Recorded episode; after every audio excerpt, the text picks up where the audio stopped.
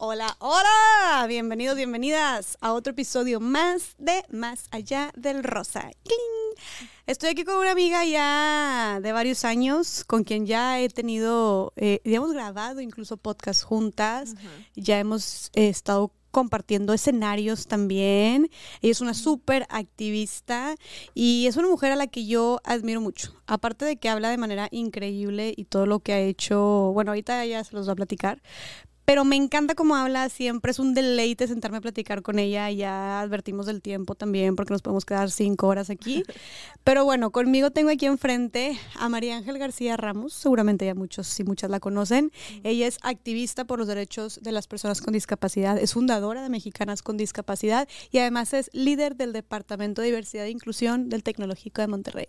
Vámonos, amiga, bienvenida. Oye, yo estoy muy feliz de volver volver. De ver el exitazo que está teniendo el podcast. Yo también soy muy fan tuya y lo sabes. Te amo. Sí, soy. este, eh, sí, yo obviamente feliz de poder platicar aquí. Eh, este es un, un espacio, yo lo considero como un espacio seguro, plataforma para poder hablar desde, desde los muy adentros. Entonces, pues muchas gracias por invitarme otra vez. Yo feliz. Oye, otra vez decimos, porque cuando dije que ya hemos platicado es porque ya habías venido tú a un episodio Más allá de Rosa. Cuando Más allá de Rosa, la verdad... Era bebé. Era un bebito recién nacido. Estábamos en épocas de pandemia y retomé Más allá de Rosa como por un tiempito, unos cuantos episodios y lo volví a dejar yo no me apliqué malamente. Este, ya vemos lo que hace cuando una se aplica y tiene disciplina y organización, vemos hasta dónde podemos llegar, pero bueno, eso ha sido hasta este año. Antes no me he aplicado y hace como dos años ya habíamos grabado un episodio, pero volvemos a grabar este con todavía más información y más actualizadas porque pues fue hace más de dos años que grabamos, ¿no? Qué fuerte. Y yo dije, oye, pues ya llevamos tiempo de que somos amigas entonces, o sea, desde Te conocí en el 2018, creo que en el Foro Mujeres Líderes de México, que te invité. Tú estudiabas en el TEC. Yo estudiaba en el TEC. Este, y, este, fui directora general del Foro Mujeres Líderes de México. Y ahí te invité, ahí te conocí, y tú bien, mira, bien trucha, y desde que llegas, yo, cuando, te juro, cuando hablaste, es que amiga, tienes un don para hablar, la neta. Entonces, yo sí, uy, cuando hablaste fue que, que pex con esta chava. Y me acuerdo que te, me acerqué al final y te felicité y lo que tú quieras. Y bueno, de ahí creo que intercambiamos números o ya no sé, que nos seguimos topando. Y bueno, segunda vez que grabamos aquí, es un gusto tenerte. Y por favor, platícanos un poquito de lo que haces y de lo que has hecho, además. Pues muy bien. No, muchas gracias. Sí, la verdad es que eh, algo que me ha gustado mucho de este espacio es que has podido, además de hablar de feminismos, que es sumamente importante, eh, pues hablar de los diferentes contextos y perspectivas que tenemos las mujeres y las diferentes historias que podemos tener las mujeres, ¿no? Claro. Eh, y una de esas historias, pues en mi caso, parte de, del contexto de la comunidad con discapacidad, ¿no? Quien nos escucha, este, pues yo me describo, soy una persona de pelo oscuro, este, estoy vestida de negro y soy una mujer con una discapacidad capacidad motriz. Eh, utilizo una silla de ruedas eh, o scooter andador para moverme en mi vida desde hace 23 años. Entonces, con ese contexto, pues mucho de lo que he hecho en mi carrera profesional, yo originalmente soy diseñadora de modas, o sea, me gradué en diseño y producción de moda y arte. Eh, pero un año antes de graduarme yo ya estaba trabajando en temas de derechos humanos, o sea, porque es algo que me apasionaba un montón y yo, bueno, pues, o sea, de algo tiene que servir como el conocimiento en diseño y arte, que sí me ha servido un montón, pero eh, yo ya llevo una carrera trabajando eh, con los activismos de las personas, por las personas con discapacidad, este, y pues ya tengo 13 años, 14 ya, como profesional en temas de diversidad e inclusión para organizaciones, este, ahora lo que hago en el TEC. Eh, y también pues tengo una organización que se llama Mexicanas con Discapacidad, que tenemos ya alrededor de seis años. O sea, empezamos como un colectivo, ajá, seis, no lo puedo creer. ¿En qué momento? Empezamos como un colectivo, este, hoy ya nos estamos transformando en una C, ¿no? Eh, porque lo que buscábamos era contar estas historias de las mujeres con discapacidad, visibilizar los temas de género y discapacidad, especialmente porque cuando hablábamos de discapacidad, eh, pocas veces hacíamos la, la, o sea, el énfasis a los temas de género. Y cuando hablábamos de las mujeres y la lucha por las mujeres y los feminismos, las mujeres con discapacidad siempre hemos sido las hermanas olvidadas. Ay, qué fuerte eso. Sí. ¿Por qué han sido las hermanas olvidadas? Porque un, un, feminismo para mí que no es accesible e inclusivo, entonces no lo es. O sea, para mí no existe. Si va a haber una reunión en espacios que no son accesibles para las mujeres con discapacidad, o se espera que siempre pongas, pongas tus cuerpos cuando muchas mujeres con discapacidad no pueden poner sus cuerpos, y esa es la exigencia, pues entonces no es para nosotras, ¿no? O cuando hay estrategias que tienen que ver con la prevención y atención de las violencias, y no consideran que sean accesibles desde los temas de refugios, desde los temas de la comunicación de los mismos, de los mismos derechos, de incluir a mujeres líderes que tengan una discapacidad y que sean parte de los movimientos, que se escuche sus voces, ¿no? Entonces, pues hemos sido esas hermanas olvidadas por un montón de tiempo. ¿Te has sentido tú olvidada dentro del feminismo de alguna manera entonces? Sí, sí yo creo que sí. Han habido espacios en donde se habla de los temas, pero no hay una perspectiva de discapacidad en ello, ¿no? Por ejemplo, desde los temas de aborto, ¿no? O sea, desde los temas de, pues si no estás considerando el tema de derechos sexuales y reproductivos con la perspectiva de discapacidad, entonces solo vas a considerar un nicho muy particular de las mujeres, ¿no? No con la diversidad de cuerpos o las neurodiversidades que podamos tener o nuestras diversidades funcionales, ¿no? Que hay alrededor de la discapacidad. Eh, ha pasado con ciertos colectivos, ha pasado incluso también, por ejemplo, en, las, en los temas de las estrategias de ley, eh, las estrategias de refugios, incluso en las estrategias estatales, ¿no? Que no estamos incluidas. O sea, vamos a hacer una puerta violeta y vamos a hacer un refugio. Pues un refugio que no pueda atender una mujer que tiene autismo, una mujer que es sorda, una mujer que es ciega, una mujer que tiene una discapacidad motriz, o que utiliza sonda, o que utiliza pañal, o que necesita el cuidado, o que muchas veces el, cuida, el, la violencia viene de quien les cuida. Y si no se considera eso, pues hay, o sea, pues allá que eh, nos encargamos de todas las mujeres, pero las mujeres con discapacidad no, pues allá su suerte, que se mueran, a ver, sabrá Dios qué pasa. Entonces, ese ha sido algo que, pues, si le pasa a una, nos pasa a todas, ¿no? Eh, y pues, considerando que las mujeres con discapacidad somos 10 veces, eh, somos el grupo interseccional más discriminado según CONAPRED, eh, y somos 10 veces más propensas a vivir violencias de género, especialmente sexuales. Porque, a ver, si alguien te quiere violar, te quiere, o sea, si eres, o sea, no puedes correr, o si eres sorda, o si eres una mujer con síndrome de Down, por ejemplo, cómo va y explica, ¿no? O si eres una mujer sorda. Entonces son como temas como muy duros en los que para mí era bien importante cuando creamos Mexicanas con Discapacidad. Ya existía este, o sea, no soy la primera mujer que habló del tema de género y discapacidad, ¿verdad? Pero ya existían como colectivos alrededor, entonces era como, ¿cómo nos encontramos entre nosotras mismas, ¿no? ¿Cómo hablamos de esto? Y especialmente mujeres con discapacidad como nosotros que a lo mejor tenemos cierto privilegio hasta cierto punto, porque yo me imagino eh, mujeres con discapacidad de situación de pobreza o que les intersecta ser trans o que les intersecta ser indígenas eh, o que viven violencias en pueblos rurales o en espacios rurales, pues es bien diferente, o sea, y no tienen las mismas oportunidades para visibilizarse, ¿no? Claro. Eh, no, no me imagino cómo estar ahí. O sea, si estamos hablando de que la tienen difícil, mujeres que no tienen acceso a estos recursos, ahora mujeres con discapacidad que no tengan acceso a estos recursos, no me puedo imaginar. Y por eso el tema de ser las mujeres olvidadas, o sea, las hermanas olvidadas del feminismo. Entonces duele un montón. Y pues de ahí fue como, a ver, ¿cómo hacemos este grupo, ¿no? En donde nos visibilicemos, donde cambiamos las narrativas que hay sobre lo que hay sobre nosotros eh, capacitistas, que ahorita hablaremos de eso, eh, cómo visibilizamos a más de unas cuantas mujeres con discapacidad, porque en México somos 20 millones de personas con discapacidad. 20 11 de ellas somos mujeres con discapacidad. O sea, 11 millones de mujeres. 11 millones, o sea, 11 millones mujeres, este, 9 millones hombres. O bueno, o Más o menos, pues nueve y catito. Casi 11 millones somos mujeres. No manches, es un chingo. A ver, estamos hablando que son 20 millones, imagínense, sería eso como cuatro veces Monterrey, más o menos. O sea, cuatro veces toda la población de Monterrey. O sea, somos en Monterrey, o sea, en Nuevo León, somos como el 16% de personas con discapacidad y en México, en el país, somos como el 15% de la población, un poquito más. Eh, y en el planeta somos el 15% de la población. Es un chorro. Somos miles de millones. Son es un chingo. 15% a nivel mundial. Claro. Es bastante.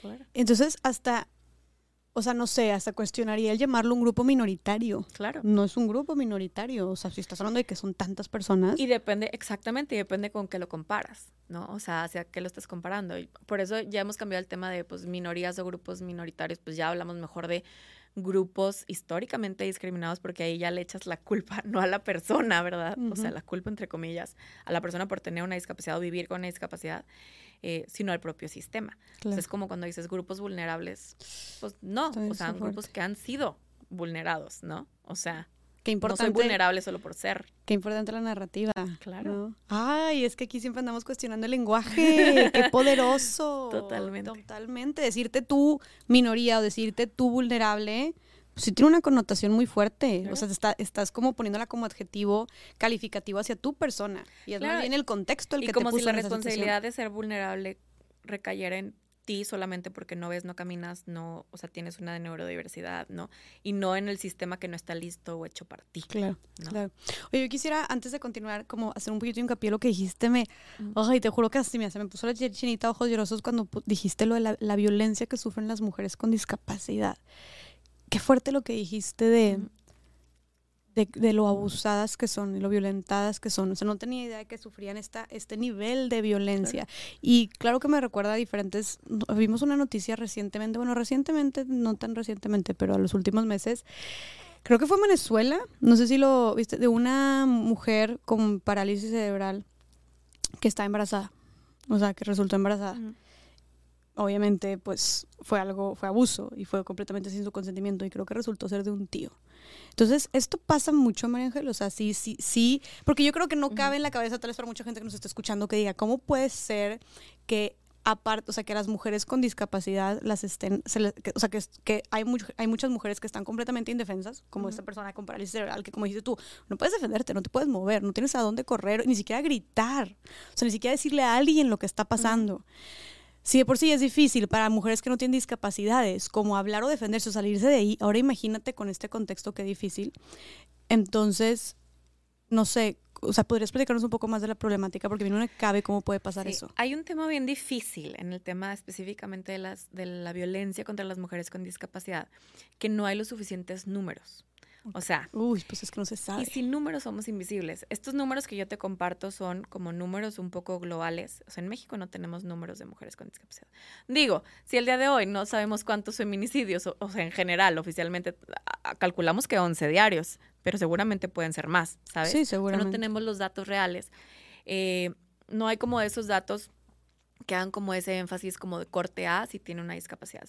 A lo mejor, probablemente muchos de esos abusos o feminicidios son de mujeres con discapacidad y ni siquiera lo sabemos porque no, no lo contamos como una parte de la estadística. Y sin números somos invisibles. Entonces eso duele un montón porque otra vez seguimos siendo invisibilizadas. Pero eh, los datos que habla, los que hablamos a nivel global eh, habla de como 10 veces más propensas que mujeres sin discapacidad a vivir agresiones especialmente sexuales es enorme. O sea, es gigantesco. Entonces, eh, sí es algo que pasa mucho. O sea, es algo que, que ni siquiera se hace el énfasis o el enfoque hacia las mujeres con discapacidad. Y también sucede mucho porque muchas de las personas con discapacidad eh, necesitan del cuidado. Y muchas veces el cuidado eh, dentro del cuidado, pues se le echa como toda la responsabilidad a las mujeres, ¿no? O sea, las mujeres en el cuidado. Pero cuando hay cuidado, muchas veces que ha correspondido a otros familiares o etcétera, es donde tristemente muchas veces pasan abusos. A mí una vez me contaba la que era la procuradora de la defensa de las personas con discapacidad eh, aquí en el estado, que había habido un caso, y a mí me, era un caso que a mí me dolía muchísimo, porque también tiene que ver con muchos contextos que hay alrededor de las familias. Eh, era un caso de una mujer Em, que era mamá soltera y tenía una hija que tenía discapacidad intelectual. Entonces, e, ella no tenía nadie que la apoyara. Em, y, su hija, además de tener discapacidad intelectual, tenía a lo mejor algo de discapacidad psicosocial, creo que tenía, eh, eh, me parece que era síndrome de Down. Entonces ella la dejaba en casa y ella se iba a trabajar, o sea, la dejaba en su casa, encerrada, ¿no? O sea, en la casa y se iba a trabajar. Y de pronto la chica eh, era como, como adolescente eh, encontraba forma de salirse de su casa porque estaba harta de estar en su casa y se salía de su casa. Entonces de pronto regresaba a su casa y a veces regresaba con la ropa rota, sucia. Entonces la mamá, pues, o sea, decías que no sé qué le pasó, si alguien la violó, si entonces ella lo que optó, o sea, y era una familia, una señora, una familia de muy pocos recursos, en, probablemente en pobreza, tal cual. Entonces, para ella poder salir a trabajar, para poder traer dinero, amarraba a su hija. O sea, la amarraba eh, en la sala. Eh, y le ponía la tele y la amarraba en la sala. Entonces un día los vecinos escuchan pues, los gritos de la niña. Entonces entran a la casa y se dan cuenta que está amarrada. Obviamente le van a la policía y quieren meter a la mamá a la cárcel. Entonces, o sea, son las violencias que viven las mujeres con discapacidad, porque la niña, o sea, la teenager, ¿no? Está viviendo una violencia de su propia familia. Pero al mismo tiempo también el cuidado está a cargo de su mamá que dice, es que si no la mantengo así, afuera van y me la van a violar, afuera. Entonces, o sea, es un tema de contexto del propio sistema que nos ha fallado a las mujeres. ¿No? Y entonces es como muy duro. Estas historias que, escuchamos todos los días y yo decía, wow, también historias de mujeres sordas que han sido violadas, violentadas en ciertas empresas así, que ni siquiera han podido ir em, y hacer una propia denuncia porque no hay los mecanismos para que una mujer sorda pueda hacer una denuncia y que no necesariamente tenga que acudir con alguien, ¿no? No puede ser. Entonces, todo esto sucede pues todos los días y al final es como hablar de estos temas desde la violencia, ¿verdad? Es un tema que duele, o sea, duele mucho. Eh, pero lo que creo que ha sido importante durante los últimos años es que cada vez más mujeres con discapacidad hemos sido como más visibles, ¿no? En la Claro. lucha eh, y en los liderazgos para poder hacer este tema mucho más visible. Claro. Porque yo una vez escuché una frase que a mí me encanta, me encantó de Hillary Clinton que decía, si no estás sentada alrededor de la mesa, estás sobre la mesa. Es decir, si tú no eres parte de la toma de decisión, tú eres de lo que van a tomar decisión por. Entonces, si las mujeres con discapacidad no somos parte del diseño de los mecanismos, de las propuestas, de la política pública, de los contenidos de Netflix, de lo que tú quieras, o sea, entonces van a contar nuestras historias por nosotros y se va a asumir que es lo que necesitamos o ni siquiera se, va, nos- se van a acordar de nosotros y vamos a ser otra vez las hermanas olvidadas. Como ha pasado en- durante todos estos años. Exactamente. Entonces tú lo que dirías sería, vamos, pues sentémonos en la mesa, o sea, que haya estos, la participación, fomentar e impulsar la participación de mujeres con discapacidad en las tomas de decisiones. Pues fue algo que tú hiciste, ¿no? O sea, bueno, que tú, que tú tuviste este acercamiento con el gobierno de nuestro estado de Nuevo León y fuiste a proponer una agenda, ¿no? Claro. Platícanos un poquito de eso, Sí. está cañón, o sea, qué chingón. Sí, eso es- es súper importante. Yo creo que, híjole, eh, ahorita hablaremos del sistema. El sistema ha fallado a las personas con discapacidad de una manera brutal, ¿no? Eh, pero cada vez han surgido más líderes, hombres y mujeres y personas no binarias con discapacidad, ¿no? En, en este, en este contexto en el que pues muchas veces estamos esperando que resuelvan y exigimos y exigimos y pues no sucede nada. Entonces, pues, ¿qué es lo que estamos haciendo? Pues te vamos a decir exactamente qué necesitamos y cómo lo tienes que hacer, ¿no? Ujú. Entonces, algo que hicimos eh, en- cuando estuvieron los candidatos acá en Nuevo León, y nos sentamos un colectivo de personas con discapacidad, eh, organizaciones de sociedad civil, éramos como el top 35 líderes, ¿no? O sea, que veíamos, ¿no? Y diseñamos una estrategia. Y fue la estrategia que propusimos, que esperemos que prontamente sea algo que se aterrice tal cual, eh, por lo menos para este nuevo gobierno. Y lo hicimos para lo estatal y para lo municipal. Entonces se lo presentamos a todos los candidatos y candidatas. O sea, esto es lo Guau. que queremos y así va y les entregamos un documento completo. O sea, les hicimos un trabajo que en una consultoría cuesta mucho dinero, ¿ok? O sea, Y ustedes les hicieron la chamba. Les hicimos la chamba y ahora es que pues que le ejecuten, ¿no? Obviamente Oye, se que mínimo, aterrizando. mínimo. Claro. Esperemos que sí, porque, o sea, a ver, ya si no, es como, ¿qué más quieres?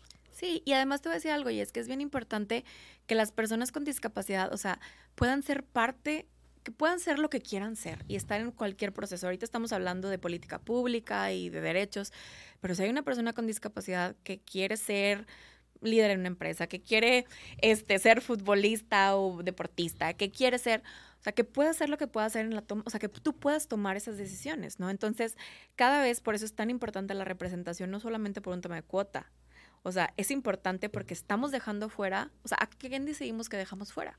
O sea, ¿quién decide quién decide, o sea, quién decide a quién dejar afuera?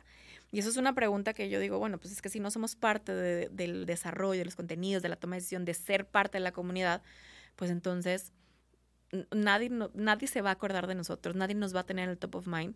Y es bien importante también las perspectivas de las personas con discapacidad porque no hay una sola historia de la discapacidad. Todos tenemos historias diferentes, a pesar de que podamos tener las mismas discapacidades o similares. Ok, Cada quien tiene una historia distinta y una visión distinta. claro. Y eso es bien enriquecedor pues para nuestra comunidad en general y para el alcance de nuestros derechos, para la inclusión, pero pues sobre todo para una comunidad justa, ¿no? En, en igualdad de circunstancias. Claro, donde se tomen, o sea, creo que la, la, la, lo que ustedes pueden proponer, las iniciativas, eh, desde su experiencia, desde su realidad, desde su contexto, que como dijiste tú, son muchas y son muy diversas, pero que mínimo esté esta, esta sensibilidad al respecto de tómanos en cuenta, significa que lo que sea que se vaya o lo que se busque, que lo que sea que se vaya a proponer, las soluciones o estrategias que se quieran implementar para tener una mejor sociedad en general, una mejor calidad de vida, sean soluciones o medidas o iniciativas que nos funcionen a todos y a todas. Exacto. O sea, cuando decimos todos y todas, todes es absolutamente todas las personas, que obviamente incluye personas con discapacidad.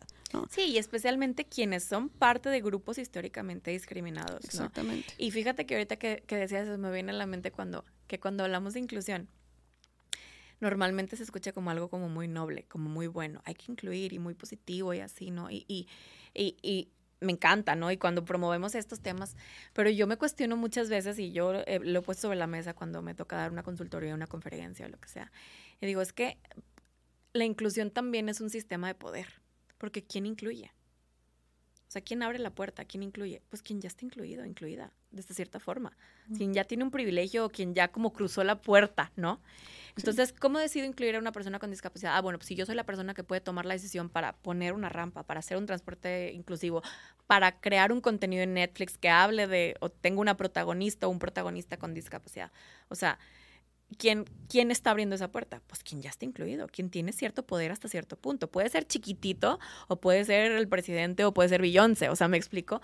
Todo mundo quien, quien, quien tiene la oportunidad de incluir está dentro de un sistema de poder. Entonces también es algo bien tricky, porque es decir, a ver, o sea, la inclusión parte también de la perspectiva de quien ya está incluido o incluida. Y eso es bien duro, porque ¿de qué contextos estamos hablando? ¿De quién depende? Exactamente. Y eso es como, te lo cuestionas un montón, por lo menos yo me lo cuestiono mucho, de decir de que, bueno, pues, o sea, yo a veces tengo la oportunidad de abrir puertas, a pesar de que yo soy parte de una población históricamente discriminada eh, de manera muy interseccional, ciertos privilegios me dan la oportunidad de incluir a otras personas o de hacer que se incluyan otras personas. Entonces hay una responsabilidad enorme conmigo, pero pues yo porque me lo cuestioné y también soy una persona que puede tener sesgos, como cualquier otra persona, que puede tener ciertas perspectivas, contextos, visiones. Entonces eso es algo que para que no se haga el cuello de botella en quién decide cómo se incluye las, o sea, la situación, es pues hay que tener perspectivas diferentes para esa inclusión. Claro. Entonces, por eso la importancia, pues, de sentirnos representados, o sea, porque estamos alrededor de la mesa. Claro, justamente. Y, y, esto me lleva a otro tema que, que mencionaste al principio, que es el del capacitismo. ¿No? Y hace, este, en otro episodio estuvimos hablando del edadismo y luego sabemos que existe, no sé, el racismo, el machismo y son distintas formas de discriminación. ¿Nos puedes platicar de esta forma este, de discriminación que creo que ha tomado más, o sea, se empezó a escuchar más en los últimos años, pero creo que aún falta mucho todavía visibilizar, que es la del capacitismo? Sí, que va muy vinculado ahorita que dices del edadismo. Yo particularmente creo que el patriarcado, el sistema patriarcal, de ahí nacen todas las discriminaciones enfocadas que podemos tener porque no van en una línea particular de lo que se espera que debe ser, por ejemplo.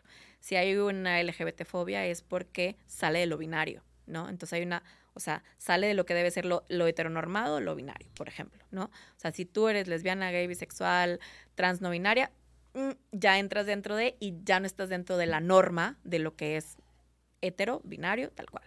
Si eres eh, em, una, eh, una persona con discapacidad, en este caso, pues sales de la norma, de lo que, cuál es la norma de cómo la, el humano funciona aparentemente, ¿no?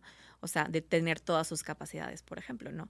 Eh, si está el tema del racismo, o sea, hablando de capacitismo, está el tema del racismo, pues habla de que lo, normal, lo normado, lo poderoso es, o sea, lo bello es hacia lo blanco, ¿no? Y lo que es más hacia lo moreno, los, lo, lo negro, tal cual, lo afro, pues o sea, hay una discriminación histórica alrededor de ello, ¿no? Que podríamos dar horas en esos temas también. Entonces, son discriminaciones enfocadas todas estas, ¿no? Así como el machismo, ¿no? Especialmente que es como el sexismo, eh, eh, o sea, o esto prueba tal cual, ¿no? El edadismo, ¿no?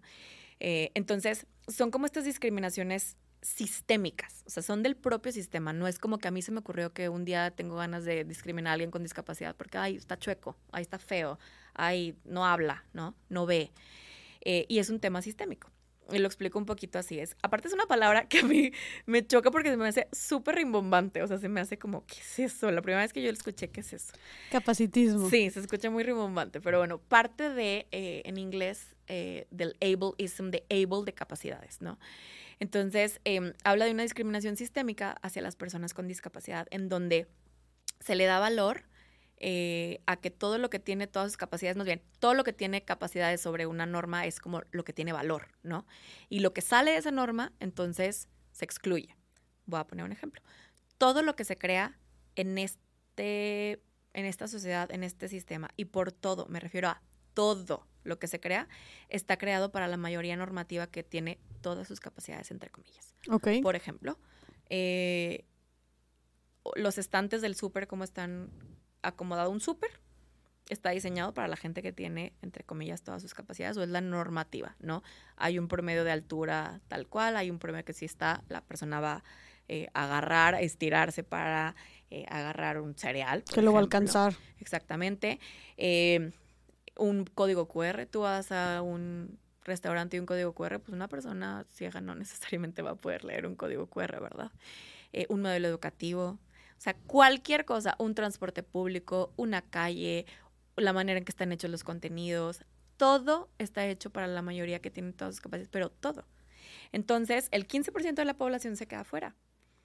Eh, y entonces somos nosotros, las personas con discapacidad, que nos pasamos toda nuestra vida tratando de hackear un sistema que no está hecho para nosotros todo el tiempo.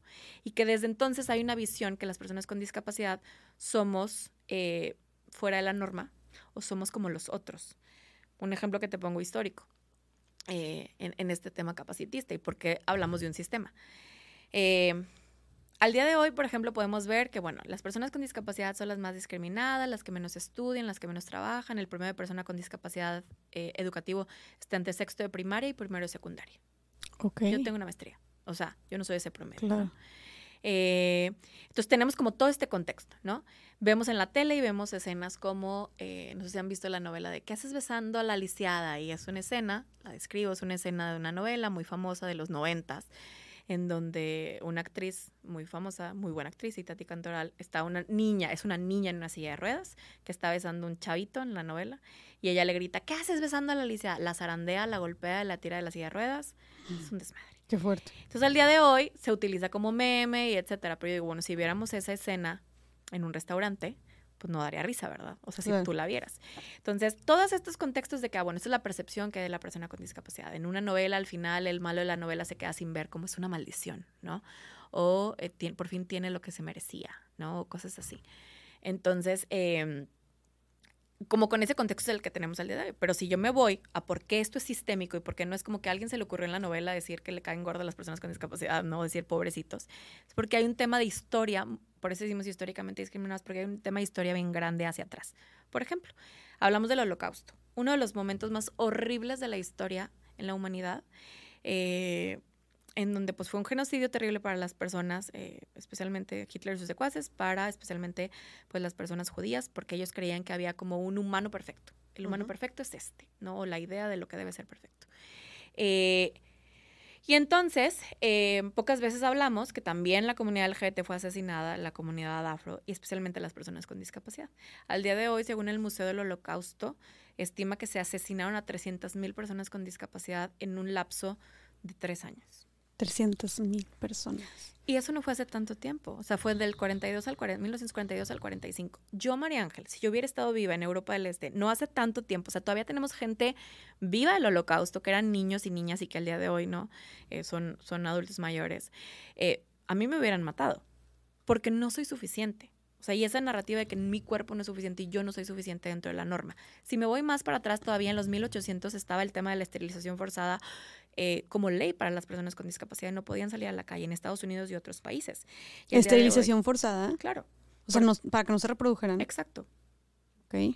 o que los encerraban también. También, no podían salir. O los exhibían en circos como si fueran fenómenos que le llamaran la atención a la gente. Total, y tú dirías, bueno, pero eso era en el 1800. Yo pongo un caso súper claro que existe el día de hoy. Britney Spears.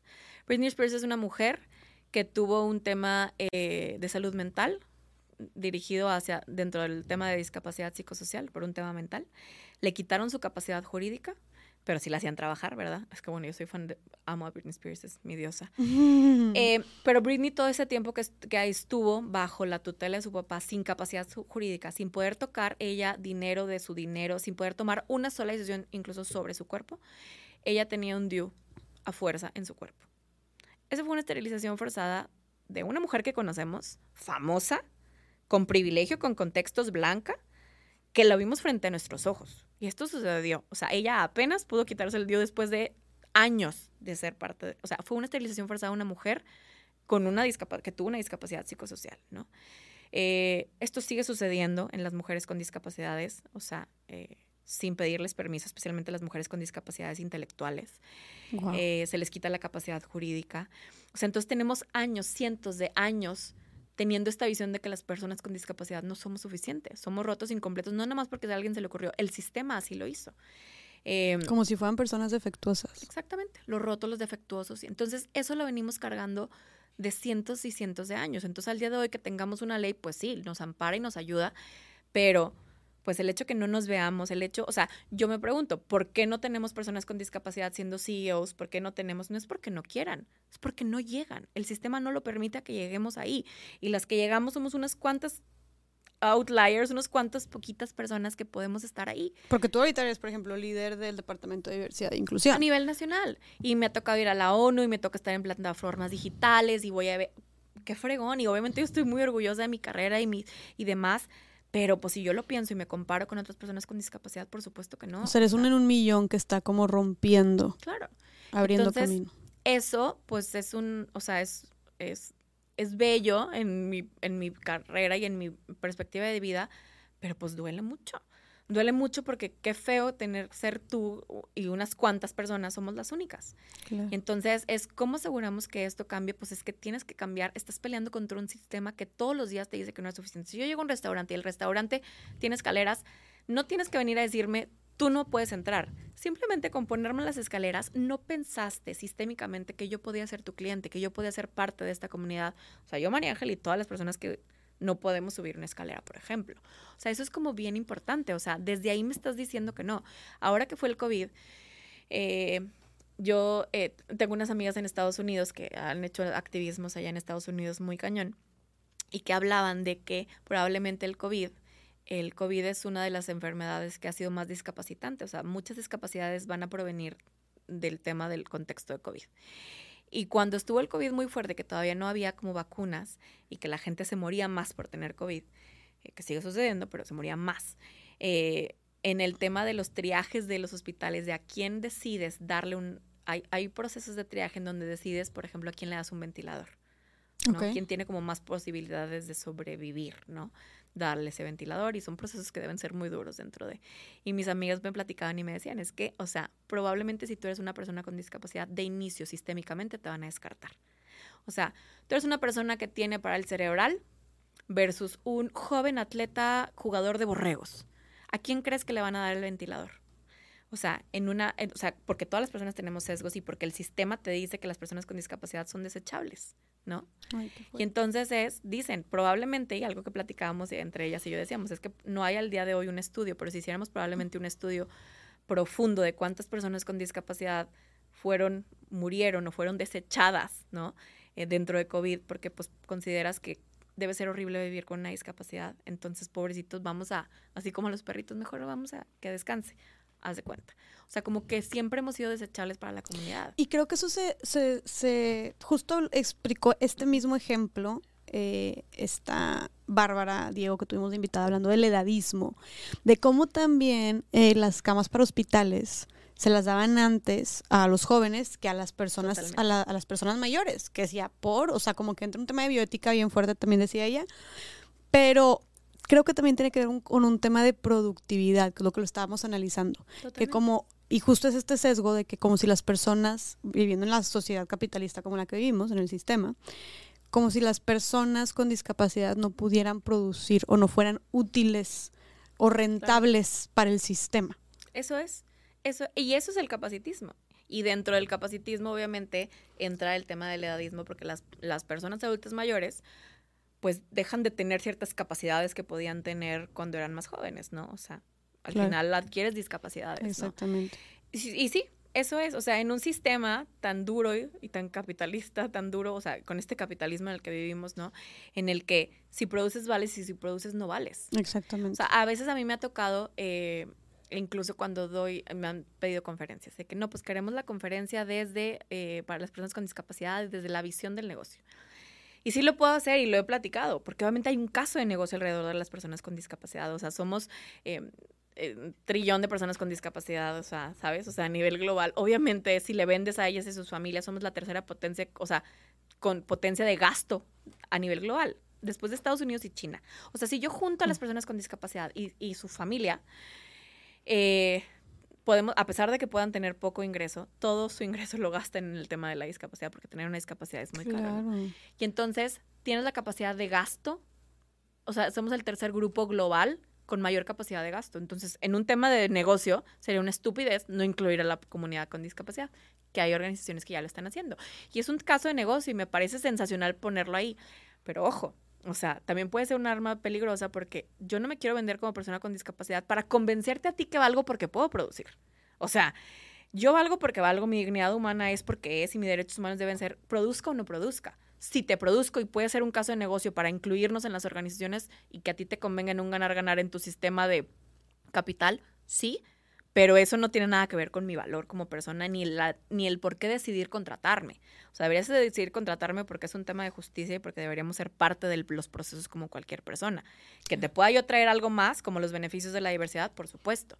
Pero entonces eh, es todo el tiempo nos la estamos pasando tratando de convencer al mundo de que somos valiosas porque puedo producir o porque puedo ser o porque puedo. Y, y, y, yo particularmente en mi proceso de 23 años teniendo una discapacidad digo, yo ya me cansé de tratar de convencer al mundo de que yo valgo, o de que las personas con discapacidad valemos, o de que tienes que escucharme, o que te tengo que educar porque las mujeres con discapacidad. Mm, o sea, es un tema que ya la exigencia ya va, va, mucho más allá, ¿no? Y es parte del tema de derecho. Pero todo el tiempo, a mí me decía un amigo, es que ustedes son los hackers originales. O sea, ustedes se la pasan hackeando un sistema que no está hecho para ustedes todo el tiempo, todos los días de tu vida. Y entonces esa parte, pues es como tu ventaja competitiva a cierto punto. Y yo lo pensaba de que yo, pues, sí, es mi ventaja competitiva en un mundo capital. Sí, sí es. O sea, y qué chido. Pero al mismo tiempo digo, ¿pero por qué tendría que estar hackeando el sistema? Qué cansado. Ha de ser desgastante. Todos los días. ¿Cómo es para ti? O sea, por ejemplo, tú con una discapacidad motriz, ¿cómo es para ti o qué tan cansado, desgastante es para ti moverte en Monterrey todos los días? Híjole, la verdad es que sé que eres una mujer con privilegios, dijiste. es muy cansado. Digo, yo al día de hoy eh, ah, no lo tenía. O sea, yo creo que tengo muy poco tiempo teniendo coche que yo puedo manejar. Ah, pero tengo un coche adaptado, por ejemplo, ¿no? Y entonces para mí, pues, tengo un, privilegio de que me puedo mover en un auto adaptado. Eh, porque lo tengo ya y porque mi trabajo me lo permitió, pero antes yo no lo tenía yo, o sea, transporte público, ni reírse. O sea, personas con discapacidad, amigos y amigas mías que se suben al transporte público, es una, o sea, osadía poderte subir un transporte público porque no son accesibles. Y no solamente para personas con discapacidades motrices, madres y padres con hijos con discapacidades, personas ciegas, personas sordas. O sea, no hay forma. O sea, las calles, porque no está diseñado para nosotros, nunca estuvo, nunca estuvimos en mente nosotras como, como esa, esa parte. Y algo que yo, em, hay una frase que a mí me, me me encanta refutar cuando a mí mucha gente me ha dicho, por buena onda o por tratar como de, ¿no? Visibilizarme y darme valor y, ¿no? Que me dicen, qué padre, María Ángel, que en toda tu vida no has dejado que la discapacidad te defina. Como si la discapacidad fuera una palabra como sucia, ¿no? Como que la pensamos y de que, discapacidad, ¿no? Eh, qué padre que no has dejado que te defina. Y yo entiendo lo que me quieren decir. O sea, yo entiendo que me quieres decir que eh, no he dejado que mis limitantes eh, físicas o lo que sea me limiten para yo poder hacer lo que yo quiera. Pero pues al final no es solamente, no tiene que ver con la limitante, tiene que ver con el sistema y las oportunidades o privilegios que yo pueda tener para poderlo hacer, ¿no? Eh, y entonces yo me quedo pensando y digo, es que también decir eso, o sea, lo entiendo que, claro que yo estoy muy orgullosa de mi valentía y de mi coraje todos los días para levantarme todos los días y ser quien me convertido al día de hoy, porque pues, hace 20 años yo no era esta persona, ¿no? Eh, pero también yo digo, esa frase es una mentira. Porque decir que la discapacidad no me define es mentira. Porque sí define todo lo que yo hago todos los días de mi vida. Si yo voy a ir a un lugar, me aseguro que sea accesible. Si yo voy a pedir trabajo, si yo voy a eh, eh, viajar, si yo voy a hacer algo en mi trabajo, si yo voy a comer, si yo me voy a bañar, cómo me voy a bañar, cuánto tiempo me voy a tardar, si yo me voy a vestir, cuánto tiempo me tardo en vestir, o sea, qué adaptaciones tengo en mi casa. Define absolutamente todos los momentos de mi vida ojo, no define mi valor como persona porque yo soy quien soy, la discapacidad es una de mis identidades y es parte de mi diversidad. Em, y que pertenece a un grupo históricamente discriminado, mi valor como persona es, por ley debe ser y por derecho como soy, porque soy, se acabó y por mi dignidad humana, ¿no? El reconocimiento propio de mi dignidad humana. Pero sí define lo que yo hago todos los días. Y de todas las personas con discapacidad y de las, eh, y de las familias que tienen hijos con discapacidad, claro que lo define todos los días. O sea, tú decides cómo es tu día, si vas o no vas. O sea, desde si voy a un antro o no voy a un antro, si está accesible o no, y desde antes digo, me quiero echar el hustle o no me quiero echar el hustle de que me carguen, ¿no? Hay días que me puede valer madre y hay días que no. Hasta cosas como bien sencillas de ir al doctor. O sea, ¿qué implica ir a una consulta médica? Eh, desde, va a haber doctores que tienen perspectiva de discapacidad porque quisieras creer que sí, pero no todos lo tienen, todos lo tienen. O sea, entonces, estas son conversaciones que hemos tenido con personas con discapacidad, así en ese sentido digo, wow, es que sí define todo lo que hacemos. No, ya, porque lo estás hackeando todo el tiempo. Claro, todo el tiempo es como, ¿qué, ¿a qué obstáculos me voy a enfrentar? ¿Y qué tan grandes van a ser estos obstáculos? Y no me imagino desgastante que ha de ser. Eh, a ver, por ejemplo, ahorita para grabar aquí. O sea, me preguntaste ayer, me preguntaste, oye, ¿y qué tan accesible está el espacio? Claro. Y yo fue como, hoy pues hay un escaloncito y hay unas cuantas escaleras y, y sí fue como que, ah, o sea, no sé, por ejemplo, yo sí fue como, chin, me hubiera gustado como poder tener alguna rampa o así. Y, la verdad es que te voy a decir algo, o sea, esto es sistémico. O sea, esto no es como que, pues, o sea, si tenemos espacios, oficinas, casas, es que así se construyeron, porque así era la, o sea, porque así ha venido siendo desde antes. Obviamente, pues ya hay lugares y adaptas los lugares y cuesta ser una persona con discapacidad porque cuesta un montón, tanto de dinero como, como de lo demás, pero es, pues es algo que venimos arrastrando desde hace tanto tiempo. Claro. Entonces, yo creo que aquí es como el, el el ver a la persona con discapacidad deberíamos obviamente entender que hay, un, hay una dignidad en la propia persona con discapacidad, eh, que hay que cuestionarnos absolutamente todo. O sea, no hemos sido parte, hemos sido, especialmente las mujeres con discapacidad, las hermanas olvidadas del feminismo, pero las personas con discapacidad hemos sido consideradas rotas, incompletas, sucias, desechables. Todo el tiempo estamos tratando de adaptarnos a los que sí tienen todas sus capacidades, entre comillas, como dicen en Estados Unidos los abled, ¿no? Los que tienen todas sus capacidades porque tienen el valor de utilizarnos como personas. Y ahorita te voy a contar una historia de eso, de cómo se nos utiliza a veces, ¿no? Eh, como para probar un punto, ¿no? Pero qué injusto, o sea, tú eres, eres tú tratando de adaptarte al mundo cuando realmente ese mundo se debería adaptar a todas las personas. Exacto. O debería estar adaptado más bien para todas las personas. Por derecho, porque pagas impuestos por tu dignidad humana. O sea, yo pago impuestos igual que cualquier persona y el mundo, ¿no? Y eso sucede con la mayoría de los grupos históricamente discriminados. Yo te cuento la historia de la discapacidad y lo mismo, pues seguramente te van a decir mujeres afrodescendientes, afromexicanas. Lo mismo te van a decir mujeres de pueblos originarios totalmente, ¿no? O sea, colonialismos dentro de nuestro sistema patriarcal, colonialismos, o sea, que pueblos, naciones y nación, en donde les quitaron todo lo que les correspondía. Ni ahora ellos, adáptense ustedes a nosotros que hablamos español, adáptense ustedes a este sistema capital. ¿Por qué? ¿Quién dijo, no? O sea, eso, y por eso te decía, para mí es como desde un sistema patriarcal donde parten todas estas discriminaciones enfocadas. Oye, quisiera irme un poquito atrás, donde, porque tú dijiste, llevo 23 años con discapacidad, pero tú no naciste con esta discapacidad. ¿Cómo, ¿Cómo fue que adquiriste la discapacidad? Sabes que es bien interesante, a mí me ha tocado platicar eh, es bien interesante las perspectivas de las personas con discapacidad que nacen con una discapacidad a quienes adquirimos una discapacidad. Lo que sucedió conmigo, yo tenía 13 años, a mí un día me dolió la espalda. O sea, yo no tuve ningún accidente ni ningún... Un día me dolió la espalda. Y me dolió a tal nivel, o sea, que dejé caminar de un día para otro, literal. Eh, yo entonces, en, ese entonces vivía en Ciudad de México. Eh, y eh, de pronto pues me internaban en el hospital, yo no me podía mover, no sentía nada. Y resultó que yo tenía una malformación arteriovenosa alrededor de la médula espinal, que cuenta como una lesión medular, ¿no?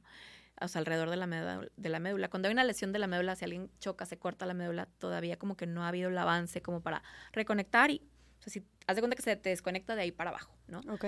Entonces, eh, movimiento, sensibilidad, etcétera, ¿no? Y entonces lo que pasó conmigo es que esa malformación pues no era genética, o sea, mis papás no la tenían y es una que te, o sea, que pasaba como el punto, un síndrome que le pasa el punto 001% de la población en el mundo, mayormente de hombres de 35 años para arriba.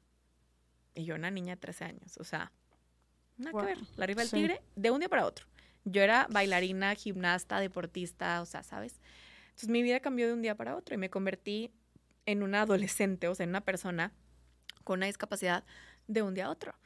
Eh, y entonces yo cuando salgo al hospital, después de casi dos meses en el hospital, salgo a un mundo que yo no sabía cómo vivirlo, ¿no? ¿Cómo te sentiste cuando te, dijeron, ya no vas a poder caminar nunca? Te avisaron. Sí. ¿Y cómo te sentiste en ese momento? A mí lo que me dijo el doctor es, más bien, yo no sé si vas a poder moverte caminar. O sea, como tu lesión no fue completa, o sea, así que no se te cortó la médula, pero se lastimó toda la médula alrededor, yo no sé si mañana vuelvas a sentir, vuelvas a caminar, vuelvas a moverte. O sea, vas a tener que hacer ejercicio y terapia y ya veremos. Entonces es, who knows. Entonces, para mí fue como un tema muy duro porque pues yo, la narrativa que yo traía de las personas con discapacidad, sin yo tener una discapacidad en su momento era, pues tener una discapacidad es algo malo, es terrible, es algo feo, ya no voy a valer, ya nadie me va a querer, yo ya no voy a poder ser feliz, o sea, porque es lo que yo veía en la tele, es lo que yo veía en las películas. Yo nunca vi una mujer con discapacidad en una portada de revista o siendo protagonista de una historia.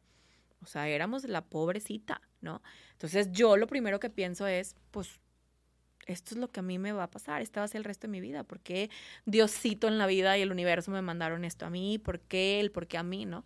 Eh, cuando hay una discapacidad, yo creo que hay un duelo. Okay. Tanto cuando naces con ella, probablemente con las familias con discapacidad, porque hay una expectativa capacitista internalizada de lo que tú esperarías que debe ser tu hijo, debe hacer tu hijo. Eh, hasta también pues con las personas con discapacidad adquirida, que es como, bueno, pues o sea, yo tengo una expectativa eh, sin discapacidad de mi vida, ¿no? Entonces ahora que tengo esto, pues la discapacidad es malo porque pues el mundo no está hecho para mí. Entonces, pues si soy una pobrecita del mundo porque pues nadie me va a querer, porque el mundo no, no puedo yo estudiar, porque no. O sea, yo al día de hoy eh, trabajo eh, llevando la oficina de diversidad e inclusión en el TEC a nivel nacional. Pero cuando yo llegué a estudiar la prepa, yo no pude estudiar la prepa en el TEC. Podía estar becada casi el 100% y no pude porque no era accesible en su momento cuando yo estudié la prepa. O sea, ni siquiera fue hace tantísimo tiempo. ¿Por qué no era accesible la prepa? Pues no había accesibilidad en sí. O sea, en, temas de en temas de instalaciones, podemos decirlo. Okay. O sea, y entonces esto sucede todos los días y seguimos trabajando en este tema. ¿Qué sucede si llega un estudiante sordo, si llega un estudiante ciego? ¿Estamos preparados? ¿No estamos, ¿El modelo funciona? ¿No funciona? Sí, una persona con autismo o cualquier tipo de neurodiversidad con nosotros. O sea, entonces yo me enfrento a este mundo y entonces fue como un, pues vamos a aprender cómo es esto, cómo funciona esto, cómo tenemos una vida alrededor de esto. Yo en ese entonces vivía en una casa donde había escaleras tres pisos. Mi cuarto estaba arriba. O sea, no había forma. Entonces pues, yo tenía gracias al universo, pues un papá y un hermano grande que jugaba fútbol americano que me podían cargar todos los días. Mi mamá me cargaba la silla, me ayudaba a bañar, me ayudaba, me vestía, o sea, porque yo no podía hacerlo, pero tenía gente que me, apoyaba en ello, ¿no?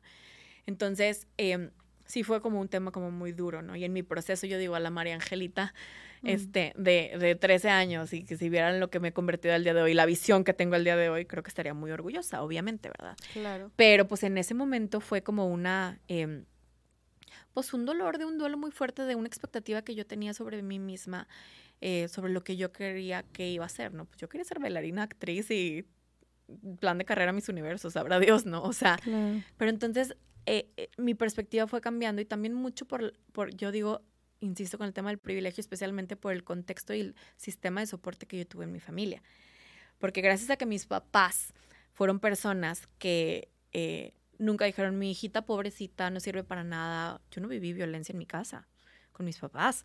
Entonces, eh, las he vivido después, pero no con mi familia, ¿no? Entonces, ahí con ellos particularmente fue como, fue a ver, ¿cómo vamos a, vamos a, hacer esto juntos, ¿no? Em, que a mí me parece súper poderoso. Y mis papás siempre fueron como muy claros en, pues esto es lo que hay. O sea, ¿sabes? O sea, el mundo no está listo para ti y tienes que darte cuenta que no está listo para ti y no va a estar pero tú qué vas a hacer por ello, o sea, no, no, o sea, no te vas a dejar con el sistema de cuenta, ¿no? Y no nos vamos a dejar. Entonces, para mí eso fue algo que... Qué fuerte. Que a mí me inyectaron desde muy chiquita. Ellos no sabían de la discapacidad tampoco, o sea, también fueron sobre la marcha. Y eso es lo que yo creo que es una parte sumamente importante de que yo sea quien soy y que sea una voz importante en la comunidad con discapacidad, eh, las mujeres o etcétera, porque hay todo un grupo, un séquito, como dicen, it takes a village, ¿no? O sea, hay todo un grupo de séquito de gente que me apoyó para que yo al día de hoy pudiera decir, estos son mis negociables y no mis no negociables. O sea, me encanta. Y me queda como muy claro. Y justo de eso también hablaba esta Mary Rose cuando estuvo, pues tú escuchaste el episodio, ¿no? Y de la importancia y el rol tan, tan fuerte que juegan los cuidadores y cuidadoras alrededor de las personas con discapacidad. Y yo me acuerdo, este, porque me gustaría que nos la compartieras, de una anécdota que tú, que tú cuentas que viste cuando ibas a ir un 15. ¿Te acuerdas? Sí, es una gran historia. Sí, la contamos. Eh, y yo digo que ahí, más bien, ese fue uno de los momentos que para mí cambió mi vida para siempre. ¿Ah, yo tenía 15 años, sí. O sea, yo tenía dos años con la discapacidad. ¿no? Un poquito menos. Y regresamos acá a vivir a Monterrey. Y cuando, pues voy a mis primeros 15 años. Entonces fui y yo en silla de ruedas fui a mis, tipo, a los 15 años de otra persona, no a los míos, ¿ok? Entonces fui a la fiesta y estábamos en la fiesta. Eh, me la pasé muy bien y lo que sea. Llega mi papá por mí me sube, o sea, me sube, o sea, me carga de la silla, me sube al carro, sube la silla de ruedas en la cajuela y este, y ya, nos vamos. En el momento que ya me así me sube al carro, yo empiezo llore llore llore, como una loca. O sea, como una Magdalena así de que, y mi papá asustadísimo, que, ¿qué pasó? Y yo de que no, mi papá pensando así lo peor, de que te hicieron algo, alguien te violentó, o sea, ¿qué pasó? ¿Te humillaron? ¿Te bullearon? O sea, ¿no? Y yo de que no, no te puedo decir hasta que llegue a casa con mamá. Como que me da pena decirle a mi papá y mi papá peor, o sea, pensando de que no, ya, o sea pasó lo peor, entonces llegamos a mi casa, mi papá histérico, tu hija, este, no me quiere decir y etcétera. Entonces mi mamá de que se encierra en un cuarto conmigo, de que a ver, ¿qué pasó? Y yo, no, pues es que, ¿por qué estás llorando? Y yo, no, pues es que lloro porque me gusta un niño. Y mi mamá de que, ¿y por eso estás llorando así? Y yo, no, o sea, es que lloro porque pienso, me duele mucho, eh, y, y, pienso que pues nunca me va a hacer caso, o sea, no, no me, ¿por qué me va a hacer caso a mí si sí le puedo hacer caso a una niña que sí pueda bailar? Y pues yo en los 15 años no pude bailar, ¿no? Como yo quería. Em, yo no soy mamá al día de hoy. Yo no sé si algún día lo voy a hacer. Lo dudo todavía a veces. Eh, pero yo no me puedo imaginar lo que debe ser ser padre o madre, ¿no? O, cuidador de alguien, ¿no? Que, que ames tanto, que esté viviendo un proceso de dolor que tú no puedas hacer absolutamente nada por cambiarlo y que todo está en manos de esa persona, ¿no? Y tú puedes decirle algunas cuantas cosas, pero pues tú no puedes hacer nada por ello, ¿no? Entonces, como que esa parte de, de, pues de esa frustración de no poderlo debe ser como muy duro, ¿no? Y entonces, pues yo, yo suponía ahí que mi mamá me pudo haber dicho, ¿no? Este, todo tipo de maternidades, ¿no? Yo ahí supuse que mi mamá me pudo haber dicho que no, mijita, tú estás bien bonita y vamos a echarle ganas a la vida y un pep talk como los que probablemente habíamos tenido antes, ¿no? Y mi mamá se queda callada y se me queda viendo y me dice, es la última vez que escucho que hice semejante pendejada. Mi mamá es una perrucha, ¿ok? Y me dice, yo a ti te puedo decir que eres la mujer más hermosa del mundo, que puedes ser astronauta, presidenta, mis universos, lo que a ti se te ocurre en la vida, yo te lo puedo decir y yo lo puedo creer por ti, que tú puedes llegar a hacer eso. Tu papá, tus hermanos y yo hemos hecho un montón, porque esto ha sido un tema familiar y así hemos hecho un montón para que tú puedas eh, sentirte que lo puedes hacer. Dice, pero eso no vale madres si tú crees que tú vales por un par de piernas. Dice, o más bien, ese es el valor que tú le das a tus piernas, que son perfectas tal y como son, funcionen de manera como la mayoría funciona o no, son tus piernas. Dice, entonces si ese niño te gustara y por alguna razón no te pelara, le dije, me dice, pues, o sea, no te pelara porque, eh, dice, a lo mejor hasta estaría justificado porque qué difícil o sea, andar por alguien o, querer a alguien que se tiene lástima a sí mismo. Es una canasta muy pesada que cargar que no le corresponde a nadie más que a ti. Y tú tienes que resolver eso. Porque yo lo puedo hacer, tratar de hacerlo por ti, el muchacho que te gusta o el que sea lo va a tratar de... Pero esto es un tema tuyo y tú lo tienes que resolver porque el amor propio va a venir de ti. Yo te puedo decir lo que tú quieras, pero esto es tu haz de cuenta. Y entonces para mí ese momento cambió mi vida para siempre. Ya mi mamá después revela que después de que me dijo eso se metió al baño a llorar, obviamente, ¿verdad? qué fuerte decir eso. Pero fue como para mí un de que me abrió los ojos de que, pues es que sí. O sea, y la primera vez que yo me cuestioné entonces, a ver, güey, si en mi familia había este contexto tan positivo y tan morra, ubícate. ¿No? Y de que sentía yo ese sistema de soporte, porque aparte no me lo dijo con ganas de lastimarme, porque y, aquí estoy y te quiero y dime lo que necesites, ¿no? una zarandeada, nada más. Exacto, llora y después de que llores te pones tu maquillaje, te pones tu chonguito, te vistes y nos vamos, ¿no? Y entonces yo para mí fue como un, wow, o sea, a mí me funcionó eso, ¿no? A lo mejor no a todas las personas les funciona, pero yo ahí por primera vez me cuestioné de que entonces, sí, yo no tuve una narrativa negativa de quién yo soy, de dónde chingados yo saqué que yo no era suficiente pues obviamente de este contexto que estábamos hablando capacitista, histórico, ¿verdad? Mm. Y fun fact, ese niño sí fue mi novio, o sea, como por dos meses en ah. secundaria, ¿verdad? Pero fue mi novio, o sea, y fue como ahí muy lindo, ¿no? Pero, o sea, me encantó. Sí fue como un, claro, y a partir de ahí cambió mucho mi visión sobre mi visión con el mundo, porque obviamente el día de hoy hay días que yo puedo hablar de la discapacidad y sentirme orgullosa, no de la discapacidad porque no camine, sino porque me siento orgullosa de pertenecer a esta comunidad, ¿no? Pero hay días malos con la discapacidad. Hay días que estoy encabronada, cagada, imputada con mi discapacidad por muchas cosas, porque si me enfermo, porque si tengo dolor de espalda, porque si lo que sea, porque si no llego a un lugar, por, lo que sea, ¿no? O sea, y está ok tener a veces un mal día y una un, enojo con tu discapacidad, porque es parte de ella, es tuyo y es tu propio proceso, ¿no? Y hay gente con discapacidad que nunca se va a sentir parte de ella y dices, ojalá que se sintieran parte, pero yo no puedo esperar que todas las personas con discapacidad eventualmente sientan un orgullo por ser parte de una comunidad. Hay gente que le, si le dices, si pudiera te diera una medicina y dejar y pudieras volver a caminar, lo harías. Hay gente que te dice, no, yo me quedaría como estoy. Y hay gente que te va a decir que sí. Y las dos visiones son igual de válidas. Eh, no sé, sea, yo creo que, digo, si lo volviera a vivir, pues es que la verdad es que vivir lo que he vivido ahorita con una discapacidad ha sido hermoso. Con todo y sus dolores, con todo y el contexto, ¿verdad? O sea, porque me ha hecho entender un mundo de una manera que probablemente no lo hubiera entendido de otra manera. O sea, entonces digo, si lo repetiría, pues no, no quisiera repetirlo de otra forma. A lo mejor por curiosidad, maybe, ¿no? Sería tipo bailarina, no sé. Pero creo que, creo que el día de hoy es como, es bien válido que hayan como estas visiones diferentes, o sea, de, de quién tú eres con discapacidad. Obviamente, claro, entendemos que el contexto siempre te va a decir que no eres suficiente todo el tiempo. Y hay gente que se la va a creer y pues no que no van a tener un sistema de soporte. Hay gente que tenemos en casos de violencias que les dicen, tú no, tú no puedes, tú estás tonto, tú estás feo, tú, nadie te va a querer. O sea, muchas de las encuestas que se han hecho de violencias, de ONGs, de violencias contra mujeres con discapacidad, hablan de eso de que te van a decir que nadie te quiere, que si yo no te cuido, entonces aguántate porque nadie te va a querer, tú nunca vas a poder. Y son contextos que le suceden a la mayoría de las personas con discapacidad. Y digo, bueno, bye, o sea, esto es algo que tenemos que visibilizar, pero mucho de la importancia en este tema es contar las historias de discapacidad para que esta narrativa pueda cambiar. Claro.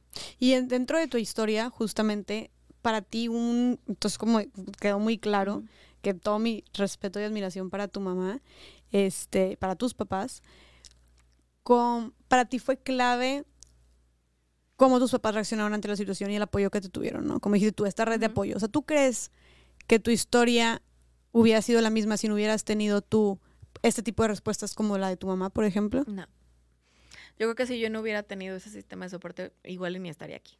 Y lo he visto en otras personas con discapacidad que, que no tienen sistemas de soporte y que han tenido problemas muy profundos, o sea, que tienen que ver eh, con temas de violencia, que tienen que ver con amor propio, que tienen que ver con desarrollo, que tienen que ver con unas tristezas profundas, muy profundas, porque es obvio, o sea, si no tienes ese sistema de soporte donde nadie te va a decir, o sea, es por aquí, ya existe esto. Cuando, cuando me acuerdo de uno de los talleres que tuvimos una vez con mexicanas con discapacidad, una chica nos decía que ella tenía em, discapacidad psicosocial y nos decía, es que esta es la primera vez que yo siento eh, eh, que yo no me siento como si estuviera rota. O sea, el hablar con ustedes es la primera vez que yo siento como si lo que yo soy eh, sí tiene un valor, que yo sí puedo hacer algo más, ¿no? Y el escucharlas a ustedes me hace sentir que no estoy sola. Entonces, para mí eso fue que, o sea, he estado en los talleres y hemos sentido, y a veces me escriben mujeres con discapacidad en Instagram o lo que sea. O sea, se me hace la panza chicharrón de decir, pues solamente me duele y hay días que lloro, o sea, y lloro profundo de que es que ¿por qué tienen que tener que estar viviendo esto? ¿Por qué tenemos que vivir esto, no? Claro. Entonces digo, wow, o sea, imagínate por primera vez en tu vida, a los veintitantos, por primera vez sentir que, que, que no estás desechable, que no estás rota, que hay alguien como tú. O sea, para mí fue como un... Que no hay nada malo contigo. Exacto. Y por eso entonces hacemos lo que hacemos. Pero digo, wow, o sea, porque no han tenido ese sistema nunca, ¿no? Y tú como mujer con discapacidad, y tomando en cuenta este impacto tan positivo que tuvo en tu desarrollo personal y profesional, este apoyo de tus papás, ¿qué le dirías a los papás y mamás de personas con discapacidad? Algo que yo les diría es que ellos también no están solos y solas. Eh, yo tengo una muy buena amiga que se llama Mariana Canales, que es una mamá de dos hijos, tiene cuatro hijos con discapacidad, dos de ellos, cuatro hijos y dos de ellos tienen discapacidad, ¿no? Y una vez tuvimos una conversación muy, muy profunda y ella me decía, es que yo, yo quería saber que pues tampoco estaba sola en este proceso, o sea, ¿quién más ha vivido esto? O sea, ¿cómo se hace? O sea, yo no sé ni cómo se hace. Entonces yo les diría a uno que no están solos porque hay muchas madres y padres que han estado en la lucha, ¿no? Y que han estado como, como parte del proceso, ¿no? Eh, y algo que yo diría también es que la voz más importante siempre va a ser la de la persona con discapacidad, la de sus hijos, no la de ustedes en el proceso. Ustedes tienen una voz como padres y madres de la discapacidad, pero la voz de la discapacidad le corresponde a los propios hijos y las hijas. Y hay veces que yo he visto casos de, sobreprotección profunda, obviamente porque hay un miedo, ¿verdad? Terrible. Y he visto otros casos incluso pues de hasta, lo extremo, ¿no? De abandonos y demás, ¿no? Entonces, o gente que simplemente está confundida, no sé qué hacer, no sé cómo hacerlo, no sé cómo puedo ser mejor con mis hijos y hijas con discapacidad y demás. Entonces es como denle el espacio y reconozcan la dignidad y el derecho que tiene cada uno de sus hijos, hijas con discapacidad, hijes, ¿no? Eh, y que sepan que no están solos en el proceso. Al día de hoy, o sea, yo digo, tenemos tantas herramientas el día de hoy, tanto, o sea, estamos un clic de distancia de conocer personas que ya están en procesos que a lo mejor hace 23 años que yo tenía discapacidad, eso no existía. Entonces, no todo el mundo obviamente tiene acceso al Internet, pero cada vez tenemos como más espacio para poderlo hacer.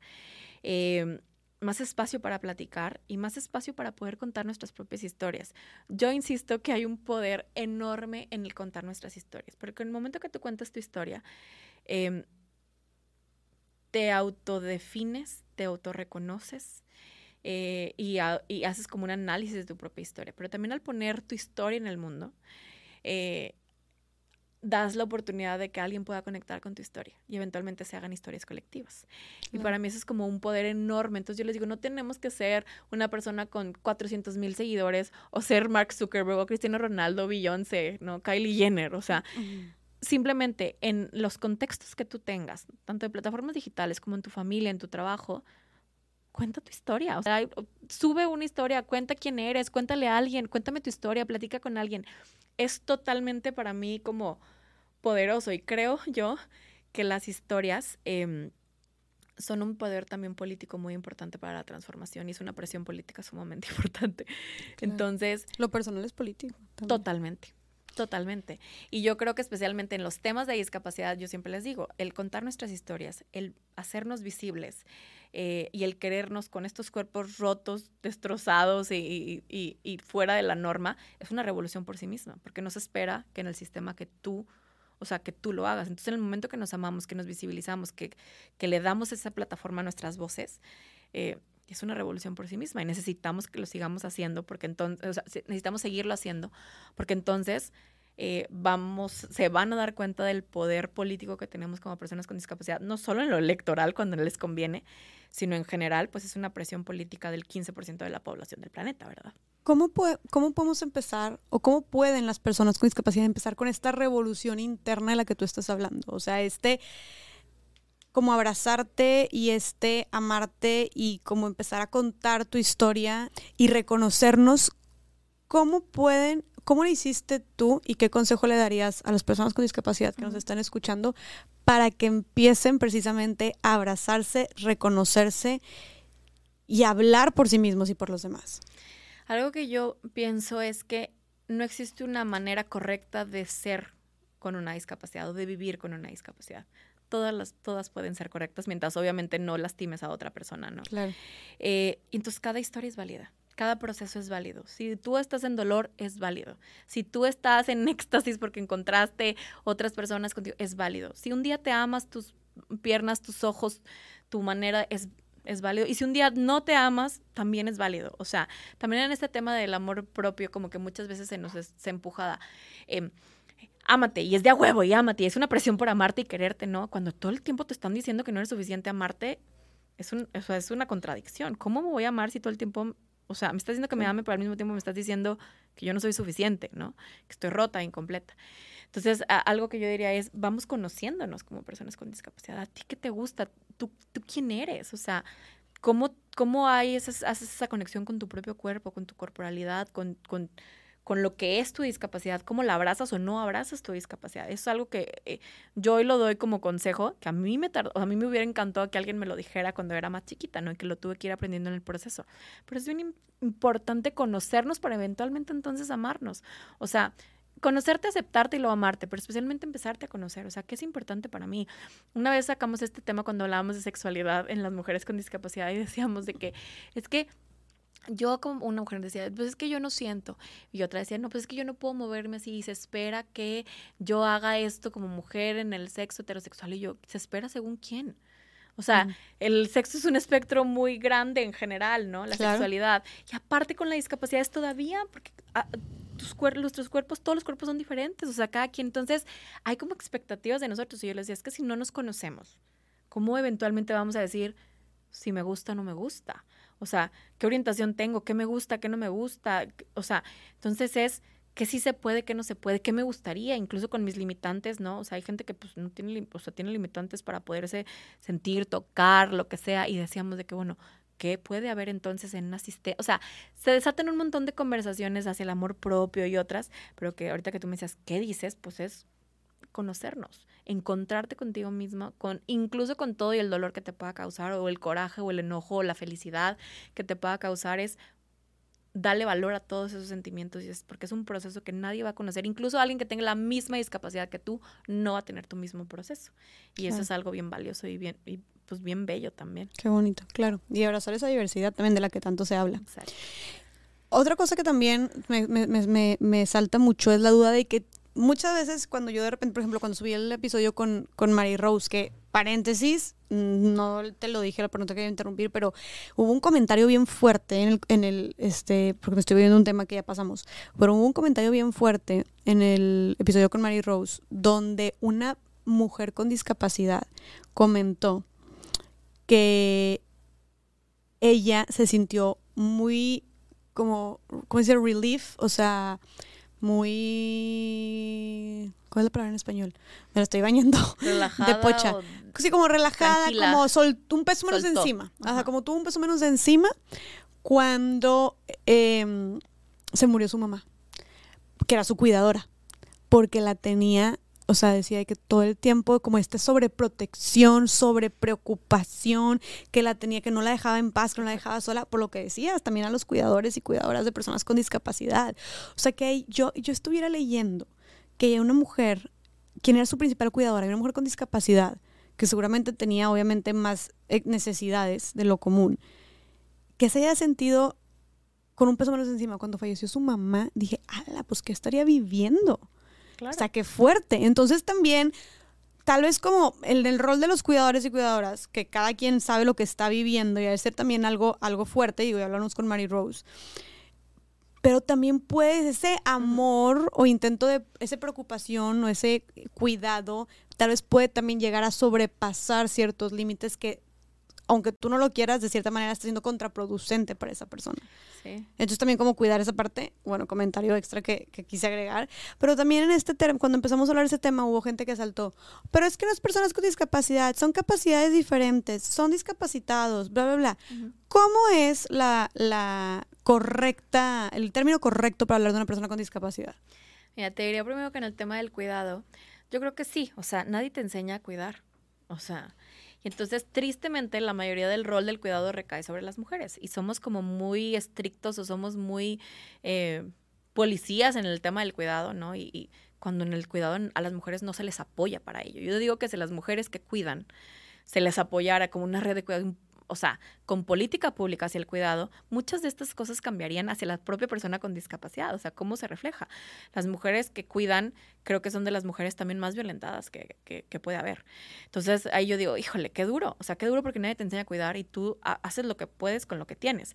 Pero si no hay una red que te apoye, o sea, en todo, tanto económico, en tema de, del sistema del propio cuidado, ¿no? Y de los roles y de los tiempos y del descanso, y obviamente van a suceder estas cosas y estas... Eh, eh, situaciones de violencia contra las propias mujeres con discapacidad. Y qué duro ese comentario decir, se murió y ah, qué, fuerte. O sea, y no es que estoy segura que esta persona con discapacidad no es que no haya valorado el tema del cuidado en su momento a quien le cuidó, pues no, pero es es un tema de, híjole, hasta dónde está la línea donde sueltas, ¿no?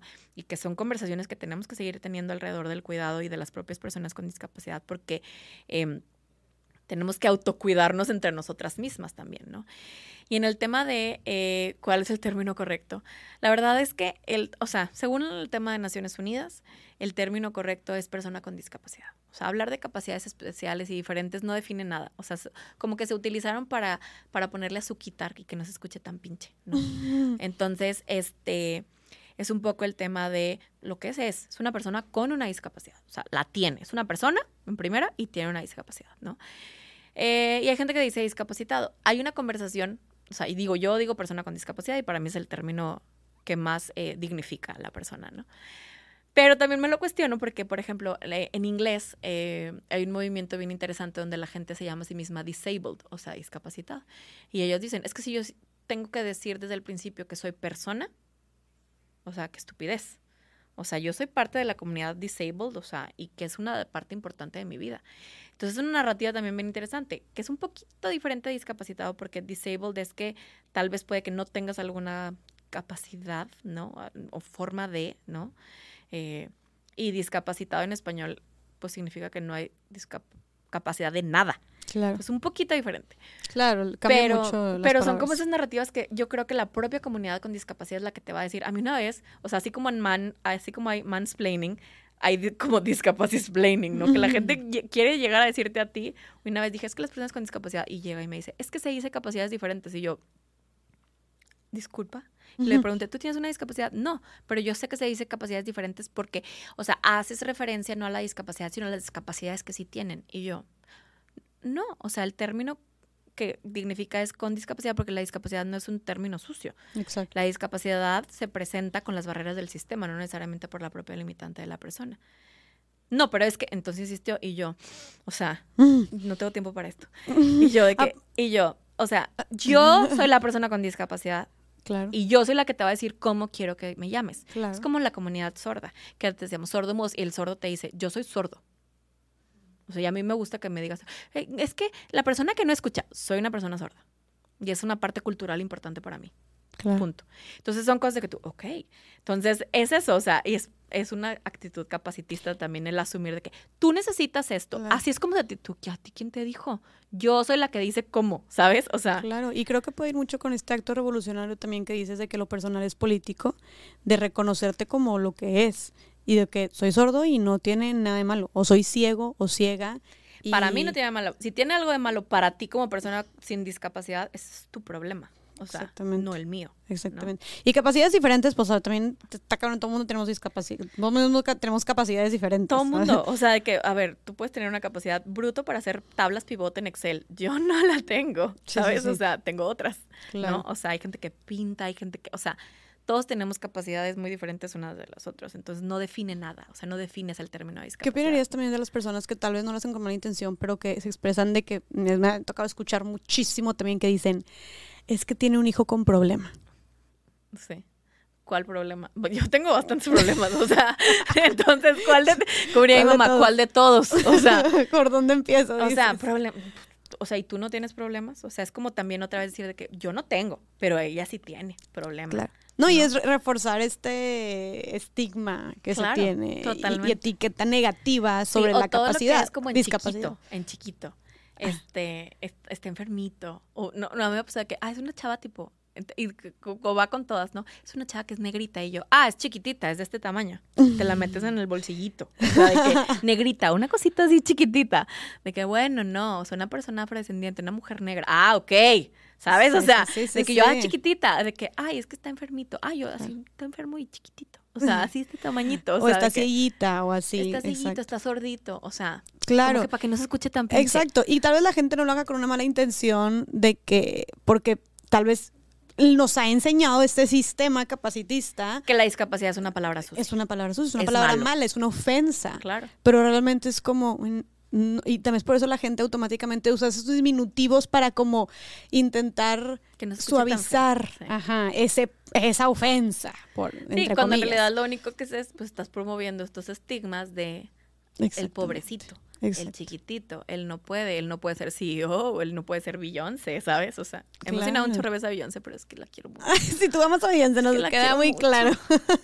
Y a Britney, saludos. si están viendo esto. ah. Los quiero mucho. Oye, pero sí, entonces el término sería persona con discapacidad. O preguntarle también a la persona cómo te gusta que le, te Totalmente, es a como ella. el tema de pronombres, cuando una persona trans o, o no, en general puedes preguntarle, "Oye, ¿cuál es tu pronombre? Ah, ok. Lo mismo es, oye, ¿está bien que diga persona con discapacidad? Sí. Ok. Oye, ¿sabes que hablando del tema también de preguntar, creo que también el tema de, de cuando quieres dar ayuda. Claro. ¿verdad? ¿Cómo ves ese Yo ahí tema? siempre digo, lo, no falles con preguntar. Es, ¿te puedo ayudar en algo? Sí, no. Si ya te dicen que sí, ¿cómo te puedo ayudar? No asumas, ah, bueno, y cargas y ahí agarras a la persona. A mí me ayuda, o sea, que me, me ayudas. Yo sí puedes agarrar el andador y me agarran el brazo y yo, no, suéltame el brazo porque no me puedo mover. O sea, entonces, Si te dicen que sí es, ¿cómo te puedo ayudar? Tú dime cómo. Y ya que la persona te diga exactamente cómo requiere la ayuda. Si te dice que no, pues es no. O sea, aunque es que le dio pena decirte que no, bueno, le puedes insistir una vez más segura, yo con mucho gusto te puedo ayudar. No, ah, bueno, no es no, ¿no? Claro. Eh, pero siempre preguntar es lo mejor. Sí, porque O siento sea, que pasa mucho que ves a una persona y, y agarras luego, luego la silla de ruedas y empiezas a empujar. Tal vez tú en buena manera y es como la persona, espérame, oye. Sí, es como ¿puedo si agarras a sola?". alguien y le empiezas a empujar para que camine. Pues no, o sea, es de que, ¿a dónde vas? ¿Quieres Claro. ayuda? ¿A dónde te, dónde te, te Qué llevo, verdad? que onda te ayuda en algo. Claro, Exacto. o a veces tal vez también nos da pena de que no decir. Entonces creo que siempre, la, como dijiste Sí. tú, la invitación es pregunta. Y así nadie se ofende Exacto. y nadie se apena y la persona, y también yo creo que las personas con discapacidad están acostumbradas, tú ya supongo que estás acostumbrada a que la gente te ofrezca ayuda. Exacto. Entonces Y como tú ya decides si sí la quieres o no la quieres. Exacto. Digo, hay veces que puede ser un mal día de que, ¡ay! No quiero que me digan ayuda porque yo puedo sola. Y hay veces de que, ¡ay! Alguien que me ayude. ¿Sabes? O sea, Claro. pues es lo que es. Y así como cualquier persona, hay días que sí y hay días que pues no quieres. Si te preguntan es, ya le dices si sí o si no. Claro. Y es que hay me es que hay gente que se, se enoja si le preguntas. Pues si ya se enojó, pues ni modo. Tú ya hiciste lo tuyo. O sea, haz lo tuyo. Pregunta Claro. respetuosamente y se acabó. Y si se enoja, ay, bueno, pues no. Pero eso no significa que le dejes de preguntar eventualmente a las personas con discapacidad que quién ayuda. Pues en ese momento esa persona no quería y estaba enojada, estaba de males, como cualquier persona. O Claro. sea, Oye, y ahorita también mencionaste tú hace ratito un- el tema que, que me saltó mucho, que este fue el tema de los recursos y, y de esta como conciencia de clase atraviesa en todo, ¿no? En todos los Ujú. temas que hablemos, o al menos en todas las causas sociales. Pero justo dijiste que ser, ser una persona con discapacidad es muy costoso, es muy caro. ¿Qué pasa entonces con... Estamos diciendo que es el 15%, el 16% de la población en México es una persona con discapacidad, tiene, son personas con discapacidad, tiene alguna discapacidad. Y el más del 60% de la población en México está en pobreza. ¿Dónde estamos entonces? ¿Dónde están las personas con ¿En qué están paradas? ¿O cómo viven las personas con discapacidad? imagínate. O sea, si no tenemos en estos datos, o sea, eh, como ese doble clic de que cuánta gente en pobreza tiene discapacidad. Seguramente la mayoría de las personas eh, eh, eh, que tienen pobreza pueden tener una persona con discapacidad en su familia. O sea, casi, o sea, por estadística, ¿sabes? Claro. Eh, claro, o sea, simplemente el acceso al transporte, a los servicios de salud, a los eh, apoyos funcionales, aparatos funcionales, medicamentos, este, y solo hablando de los temas de salud, ¿no? O sea, ¿qué es lo que cuesta? Y luego, si hablamos de transporte, es, o sea, por ejemplo, yo, pues yo tengo un carro, pero a mí me costó adaptar un carro, o sea, hasta en, o sea, en el, como el contexto de que, bueno, te compras un carrito, pero no solo cómprate el carro, es hazle la adaptación, tienes el dinero para hacerlo, no cualquiera lo puede hacer. Porque ¿no? tú lo fuiste hacia Estados Unidos, esa adaptación, ¿verdad? Claro, y hay en México, thank God, o sea, ya hay gente que lo está haciendo aquí en México, ¿no? Eh, pero sí, o sea, entonces es todo, todo cuesta extra, absolutamente todo. Claro. Entonces es como si tuviéramos un impuesto por tener una discapacidad. Por ejemplo, No. oye, qué fuerte estuvo eso. Claro. Un impuesto por tener una discapacidad. Claro. Qué fuerte. En todo lo que, en, en casi todo lo que hagas. Por ejemplo, Todo. es lo que te decía, o sea, yo tengo un tío con discapacidad intelectual y él para, él tiene 45 años y, pero su mente es como de un niño de unos 8 años o 10 años. Y es muy independiente, es lo bueno. O sea, físicamente él es muy independiente, pero eh, lo que sí es que, pues sí, pues como dije, es una discapacidad intelectual. Entonces tiene un retraso. Y para ir al dentista es un show, por ejemplo. Entonces para ir al dentista le tienen que hacer una limpieza, lo tienen que sedar, entonces tienen que poner anestesia. Y, y- y recomendaron anestesia general porque se empieza a mover y, y le dicen no te muevas, pero no hace caso y obviamente siente picos y siente no sé qué y pues quita. Entonces, para algo tan simple como para hacer una limpieza, lo tienen que, lo tienen que poner anestesia general. Y eso cuesta. ¿Tú sabes cuánto cuesta la anestesia general? Claro. O sea, cuesta como, eran como 8 mil pesos. Claro. Es una limpieza que te sale, no sé, mil pesos, puede ser. Y luego se convierte en algo de 9 mil pesos porque es una persona con discapacidad. Y algo tan simple o entre comillas, como, o sea, vaya, no es una cirugía acá, no sé qué, eso es una limpieza. Entonces, qué fuerte, es ese, es ese impuesto que dices tú que pagan las personas con discapacidad o que tienen que pagar por hacer cualquier cosa Claro. que otra persona sin, discap- que con- con- con- sin discapacidad haría. Y que los procesos, todos los procesos de todo en el mundo están hechos para la... O sea, ¿cómo se hace una limpieza? Pues a una persona, o sea, que no se va a mover y que... Pero ¿qué sucede con las personas que se van a mover, que tienen epilepsia, que pueden tener ataques, que pueden, o sea, tener una discapacidad intelectual? O sea, no se hacen los procesos en la escuela cuando les enseñaron cómo se hace. Nunca les enseñaron. A lo mejor puede haber otra manera de hacerlo, pero como no existe, pues es, pues como lo podemos resolver, pues es con una anestesia. Y lo mismo pasa en cualquier otro tema. O sea, no, es como si no existiéramos, entonces de pronto existimos y es de que, ah, chis. O sea, yo lo pongo en el tema de los conciertos, por ejemplo. O sea, los conciertos, los lugares para personas con discapacidad, pues son ciertos lugares. Y si quieres y si te gusta. Y no es que cueste más o no, pero es que, o sea, eh, yo no puedo estar con un grupo de seis amigas viendo a Bad Bunny, por ejemplo, porque solo puedo un acompañante, porque pues yo no tengo más amigas según los venios. Yo no tengo más de una amiga, ¿no? Ah, entonces, porque te eh, piden que, o sea, te, dan chance de que vayas con una entonces, si quieres, entonces tienes que comprar aparte de tus amigas en un lugar aparte, o sea, todo cuesta, o sea, todo en, temas de dinero y en temas de espacios y en temas de esfuerzo, o sea, todo es un impuesto porque no eres parte de la mayoría normativa. O sea, y eso, pues duele. Y al final es como, tenemos que seguirlo cambiando, tenemos que seguirlo transformando, eh, tenemos que seguir siendo visibles. Y tenemos, yo creo que lo más importante es, tenemos que seguirle dando la plataforma para que las personas con discapacidad puedan utilizar sus voces, podamos utilizar nuestras voces. Porque es lo que falta en este mundo. Faltan personas con discapacidad que estemos visibles, que estemos parte de, que podamos ser lo que queramos ser. Eh, y tenemos, yo agradezco siempre un montón a todas las que vinieron antes de mí, las y los que vinieron antes de mí para poder yo estar aquí hablando de este tema, ¿no? Y que no estoy encerrada y no estoy asesinada por Hitler hoy, ¿no? Eh, y todo lo que va a venir a la gente que nosotros le estamos dejando a las nuevas generaciones que puedan tener una discapacidad que cada vez van a ser más. Entonces, ¿qué estamos dejando por ahí? Entonces, eso es como, como, como para mí así me pongo chinita de decir, pues se murió un montón de gente para que yo pudiera estar aquí, honestamente. O sea, y entonces es, y, seguramente algunos más estaremos en el camino para que otros también puedan. Claro. y eso en la discapacidad es importante. Y algo que yo le diría a la comunidad, o sea, tal cual es como, estén conscientes de que existimos, ¿no? Estén conscientes de que necesitamos tener nuestros propios espacios. Y, lo dije alguna vez contigo también, no se trata de darnos voz. No somos nadie para darle voz, ahorita que hablamos del poder de la inclusión, ¿no? Eh, las personas con discapacidad ya tenemos nuestra voz. Lo que faltan son plataformas, lo que falta es tumbar esos sistemas, lo que falta es eh, cuestionarnos por qué las cosas son como son. Y para eso necesitamos a la, comunidad con discapacidad que sea fuerte, que sea visible y también a quienes no tengan una discapacidad que nos den el espacio. Así como a veces hay apropiación cultural, ¿sabes? O sea, lo mismo es, no te apropies de la, cultura de, de la culturalidad de la discapacidad. Abre la puerta, da la plataforma y escucha porque hay que cuestionarnos nuestros sesgos. Yo creo que esa es como la moraleja de la historia, es cuestiona de tus sesgos porque todos los tenemos. Y entonces dale espacio y cabida a quienes van a venirte a decir cómo y por qué, ¿no? Me encanta una frase que tú dices mucho, que era lo de nada... De nada sobre nosotros y nosotros. Exactamente. Es la frase de la Convención de los Derechos de las Personas con Discapacidad. No puede haber nada sobre la comunidad sin la comunidad. O sea, no puede haber nada sobre las personas con discapacidad si no somos parte de ello. Entonces, no hables por mí.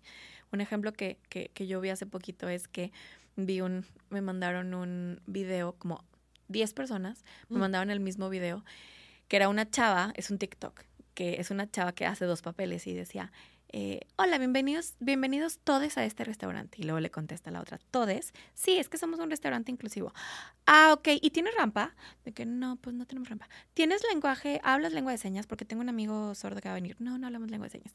¿Tienes menú en braille entonces? No, no tengo. Pues déjame decirte que no eres un restaurante eh, inclusivo. Eso de todes es una moda que se, se, está utilizando. O sea, y verdaderamente para ser inclusivo deberías tener todo esto. Y todos, no, es que sí es cierto y así. Y yo, o sea, me encabronó que me mandaran ese video porque yo les decía, oigan, no está bien lo que me están mandando. Es una persona sin discapacidad aparente que está hablando por mí, haciéndome, o sea, poniéndome de ejemplo, utilizándome, ¿no? Para eh, minimizar otra lucha. Que así para, como para una persona trans o no binaria es tan importante que digas todes, está igual de importante a mí eso. O sea, para ella es eso como para mí una rampa, por ejemplo. O sea, no están peleadas nuestras luchas. Entonces, no me utilices como persona con discapacidad para probar un punto de, de lo que tú piensas en tu discurso de odio. Yo no soy tu instrumento, y menos si no tienes una discapacidad, tú no tienes nada que estar haciendo hablando de mí. Entonces, el nada sobre nosotros y nosotros es clave para poder asegurar que, estás haciendo lo correcto. Y esto obviamente va para los gobiernos, para las escuelas, para las empresas, para absolutamente cualquier lugar donde se esté tomando una decisión. Y antes de empezar a concluir, quisiera justo esto. Hablamos de todo el capacitismo que platíquenos, por favor, pónganos en comentarios si neta les explotó la mente, porque a mí sí. Eh, y de cómo vemos esta discriminación, estos sesgos y prejuicios en absolutamente todos los lugares. O sea, mencionaste desde la rampa hasta Netflix, ¿no? Hasta la novela. ¿Qué podemos entonces empezar a hacer, María Ángel? O sea, ¿qué podemos hacer o qué pueden hacer las escuelas, qué pueden hacer los medios, qué pueden hacer las empresas, qué pueden hacer los, los políticos? Este, digo, sabemos que el tema de, como dijimos, la presencia de personas con discapacidad, pero ¿qué podemos empezar a hacer cada persona como sociedad y nosotros desde nuestra trinchera, nuestro día a día, para empezar a aportar un poco al problema del capacitismo, combatir el capacitismo?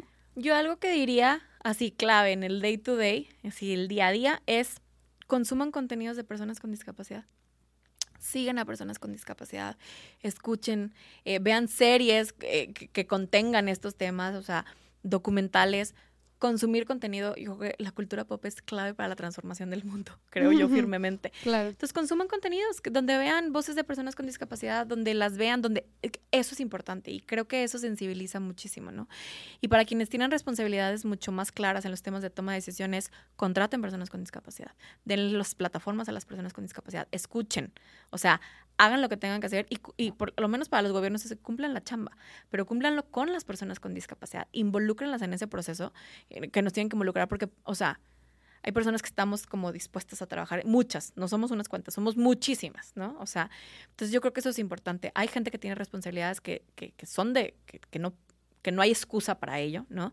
Eh, y para quienes dicen, pues es que no tengo una persona con discapacidad a mi alrededor, no conozco, consume contenido, ve viendo, infórmate. Y para mí ese es el como primer gran paso para sensibilizarte y para escuchar.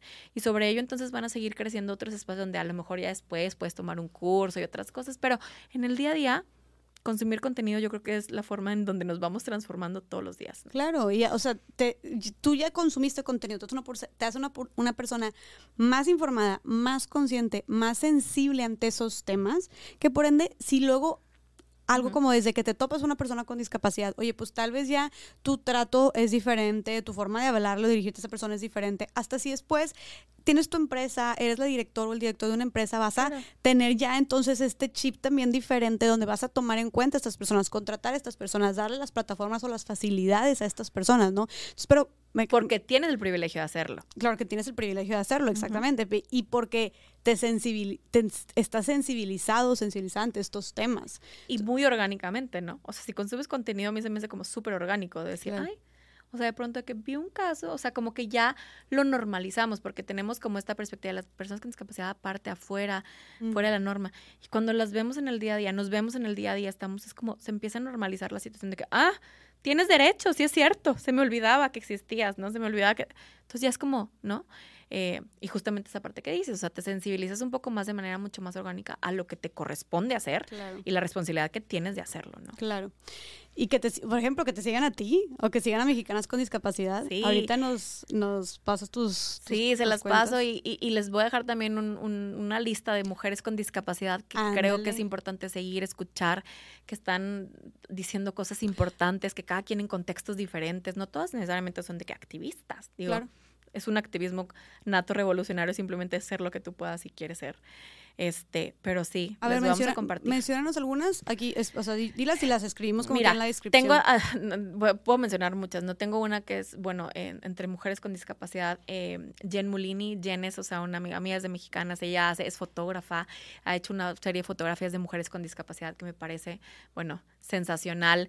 Este, eh, híjole, hay varias. También tenemos, eh, puedo mencionar a Andrea Zuckerman. Andrea es modelo con discapacidad y tiene muy poquito teniendo una discapacidad y bueno, ha hecho cosas increíbles también. O sea, ha visibilizado un montón de temas, ha cuestionado un montón de temas a pesar de que tiene muy poquito tiempo teniendo una discapacidad. Este, tenemos este, grandes activistas. Eh, Mariana Díaz es una abogada que trabaja en la Suprema Corte y que ha hecho muchísimos cambios. Tenemos diputadas eh, con discapacidad, este, que les voy a compartir como, como todos esos nombres. O sea, tenemos mujeres que han estado como en la lucha. Entonces es como, digo, les puedo compartir de personas con discapacidad en general, pero podemos hacer el énfasis de las mujeres con discapacidad que creo que han hecho cosas increíbles. Y también tenemos mujeres a niveles eh, globales también. Imani Barbarin es una mujer, es una mujer negra con discapacidad que es súper crítica de un montón de cosas que a mí me encanta y la puedo considerar mi amiga. Emily Ladau es una mujer también que es escritora y que ha hecho un montón, un montón de, de cosas alrededor de la, de la discapacidad y ella tiene una discapacidad motriz. Entonces, hay muchas mujeres que, que es más, voy a, vamos a publicar hasta esta lista porque eh, simplemente consumir su contenido es de que, oh, está interesante. Y por supuesto, pues obvio, una de mis muy mejores amigas, Fernie Ruiz, o sea que para mí bueno, es una loca, eh, es la reina de la cultura pop, este, es una mujer con discapacidad y hemos hecho un montón de cosas juntas también y ella para mí es como también clave, ¿no? O sea, en, en habla de la discapacidad, pero también vamos a hablar de la cultura pop desde mi contexto, entonces me encanta. Entonces hay muchas mujeres que seguir, que creo que es importante eh, consumir esos contenidos. Te abre la mente y uh, contenidos también distintos de lo que estamos claro, acostumbrados oye, normalmente. Por favor, o sea, hay que consumir eso. O sea, ahorita tú me estás diciendo que la fotografía y todo lo que me estás diciendo de, que hacen de manera distinta y es como, ¿what? O sea, ¿dónde están esas mujeres? Digo, están ahí, obviamente, están ahí, nada más hay que buscar consumir este tipo de contenidos, ¿no? Por favor, hay que consumir algo diferente, bueno, que haga un cambio significativo de valor, porque el contenido ahí está, ¿no? Luego nos quejamos de cómo está el mundo y de todo, y es como, güey, o sea, puedes empezar consumiendo ese contenido tal cual como dijo María Ángel, y ahí está disponible para todas las personas. Hay una organización que se llama Cambiando Modelos, que lo que impulsa es actores y actrices con discapacidad en las series y en consumen ese contenido. La serie, hay muchas series de Disney que están saliendo con actores y actrices con discapacidad. Tengo un amigo que se llama Paulo, que es actor también, que está en ese, ese, ese tema. O sea, hay de todo. De que hay menú para dónde, hay. Entonces. me encanta. Ay, pues muy bien, María Ángel. Antes de concluir, quisiera nada más que nos compartieras cuál es el aprendizaje más grande que te ha dejado este camino con una discapacidad.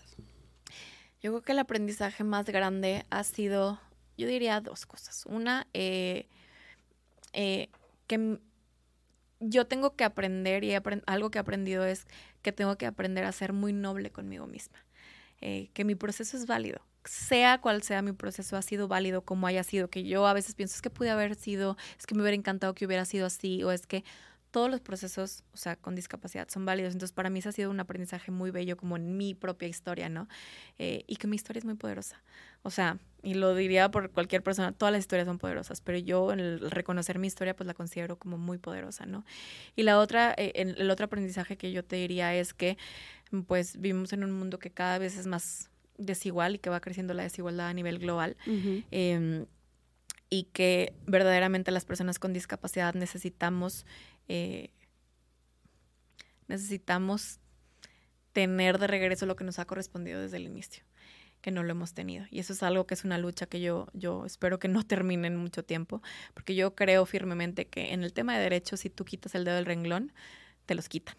Entonces, eh, es importante seguir en esa lucha, eh, seguir visibilizando a las personas con discapacidad porque somos personas valiosas porque tenemos derechos, porque tenemos dignidad humana y sobre todo porque tenemos em, la misma oportunidad de ser y poder ser lo que queramos ser en este mundo libres de violencia. Entonces, para mí este aprendizaje, todo lo que hay que hacer ahí es enorme eh, y que sigue y que yo en el camino me he sentido tan acompañada por personas con discapacidad, especialmente en este proceso y encontrarme a mí misma en sus historias, pero también por personas sin discapacidad que han utilizado sus plataformas eh, desde una manera del nada sobre nosotros y nosotros para poderlo hacer, como ha sido esta contigo. Entonces, pues muchas gracias por eso. me vas a hacer llorar yo. Ya voy a llorar Ay, amiga, de verdad que qué gusto volver a volver a colaborar, volver a trabajar juntas este, y coincidir. Yo estoy segura que vamos a seguir coincidiendo en esta lucha y de verdad que, como siempre, es un gusto platicar contigo, es un gusto tenerte, tus palabras. Les dije que esta mujer habla cañón, ¿no? No por mm. nada ha hecho todo lo que ha hecho. Estoy segura que te vamos a seguir eh, viendo abrir caminos y romper paradigmas, ¿no? Y, y, seguir poniendo, como dijiste tú, me encantó lo que dijiste del dedo en el renglón, que vas a seguir tú con el dedo en el renglón. Y para seguir tu, tu, trabajo, compártenos tus redes sociales, por favor, también de, tu, de, Mexicanas también con discapacidad. Nos pueden seguir en Mexicanas con discapacidad, estamos en Instagram, en Facebook, en Twitter. Si tenemos mujeres con discapacidad que nos están escuchando aparte, tenemos un grupo de Facebook que se llama Comunidad Mujeres con Discapacidad, donde es un grupo donde es pues, un espacio seguro para nosotras. Eh, y también en mis redes sociales estoy como María Ángel con Y todo pegado, guion bajo GRG en Instagram y María Ángel guion bajo en Twitter. Yay, como que aquí los ponemos. Y pues bueno, amiga, un gustazo. De verdad, gracias a ti por estar aquí. Me encanta platicar contigo, siempre me salgo muy, muy, muy inspirada y muy emotiva. Y pues bueno, platíquenos qué, qué, qué, qué les pareció el, el, episodio con María Ángel. Vayan a seguir su trabajo, por favor. Sigamos justo lo que hablamos de seguir estos contenidos y seguir a todas estas otras mujeres que están haciendo cosas increíbles. Hablemos de estos temas. O sea, sabemos que el podcast es, o sea, hablar de esto en el podcast es poderoso, pero que ustedes lo compartan o que ustedes hablen de, hoy escuché esto, hoy esta chava platicó esto, oye, nunca me había dado cuenta de esto, con su familia, con su novio, con su novia, en su primera cita, en su grupo de trabajo, en las, donde sea.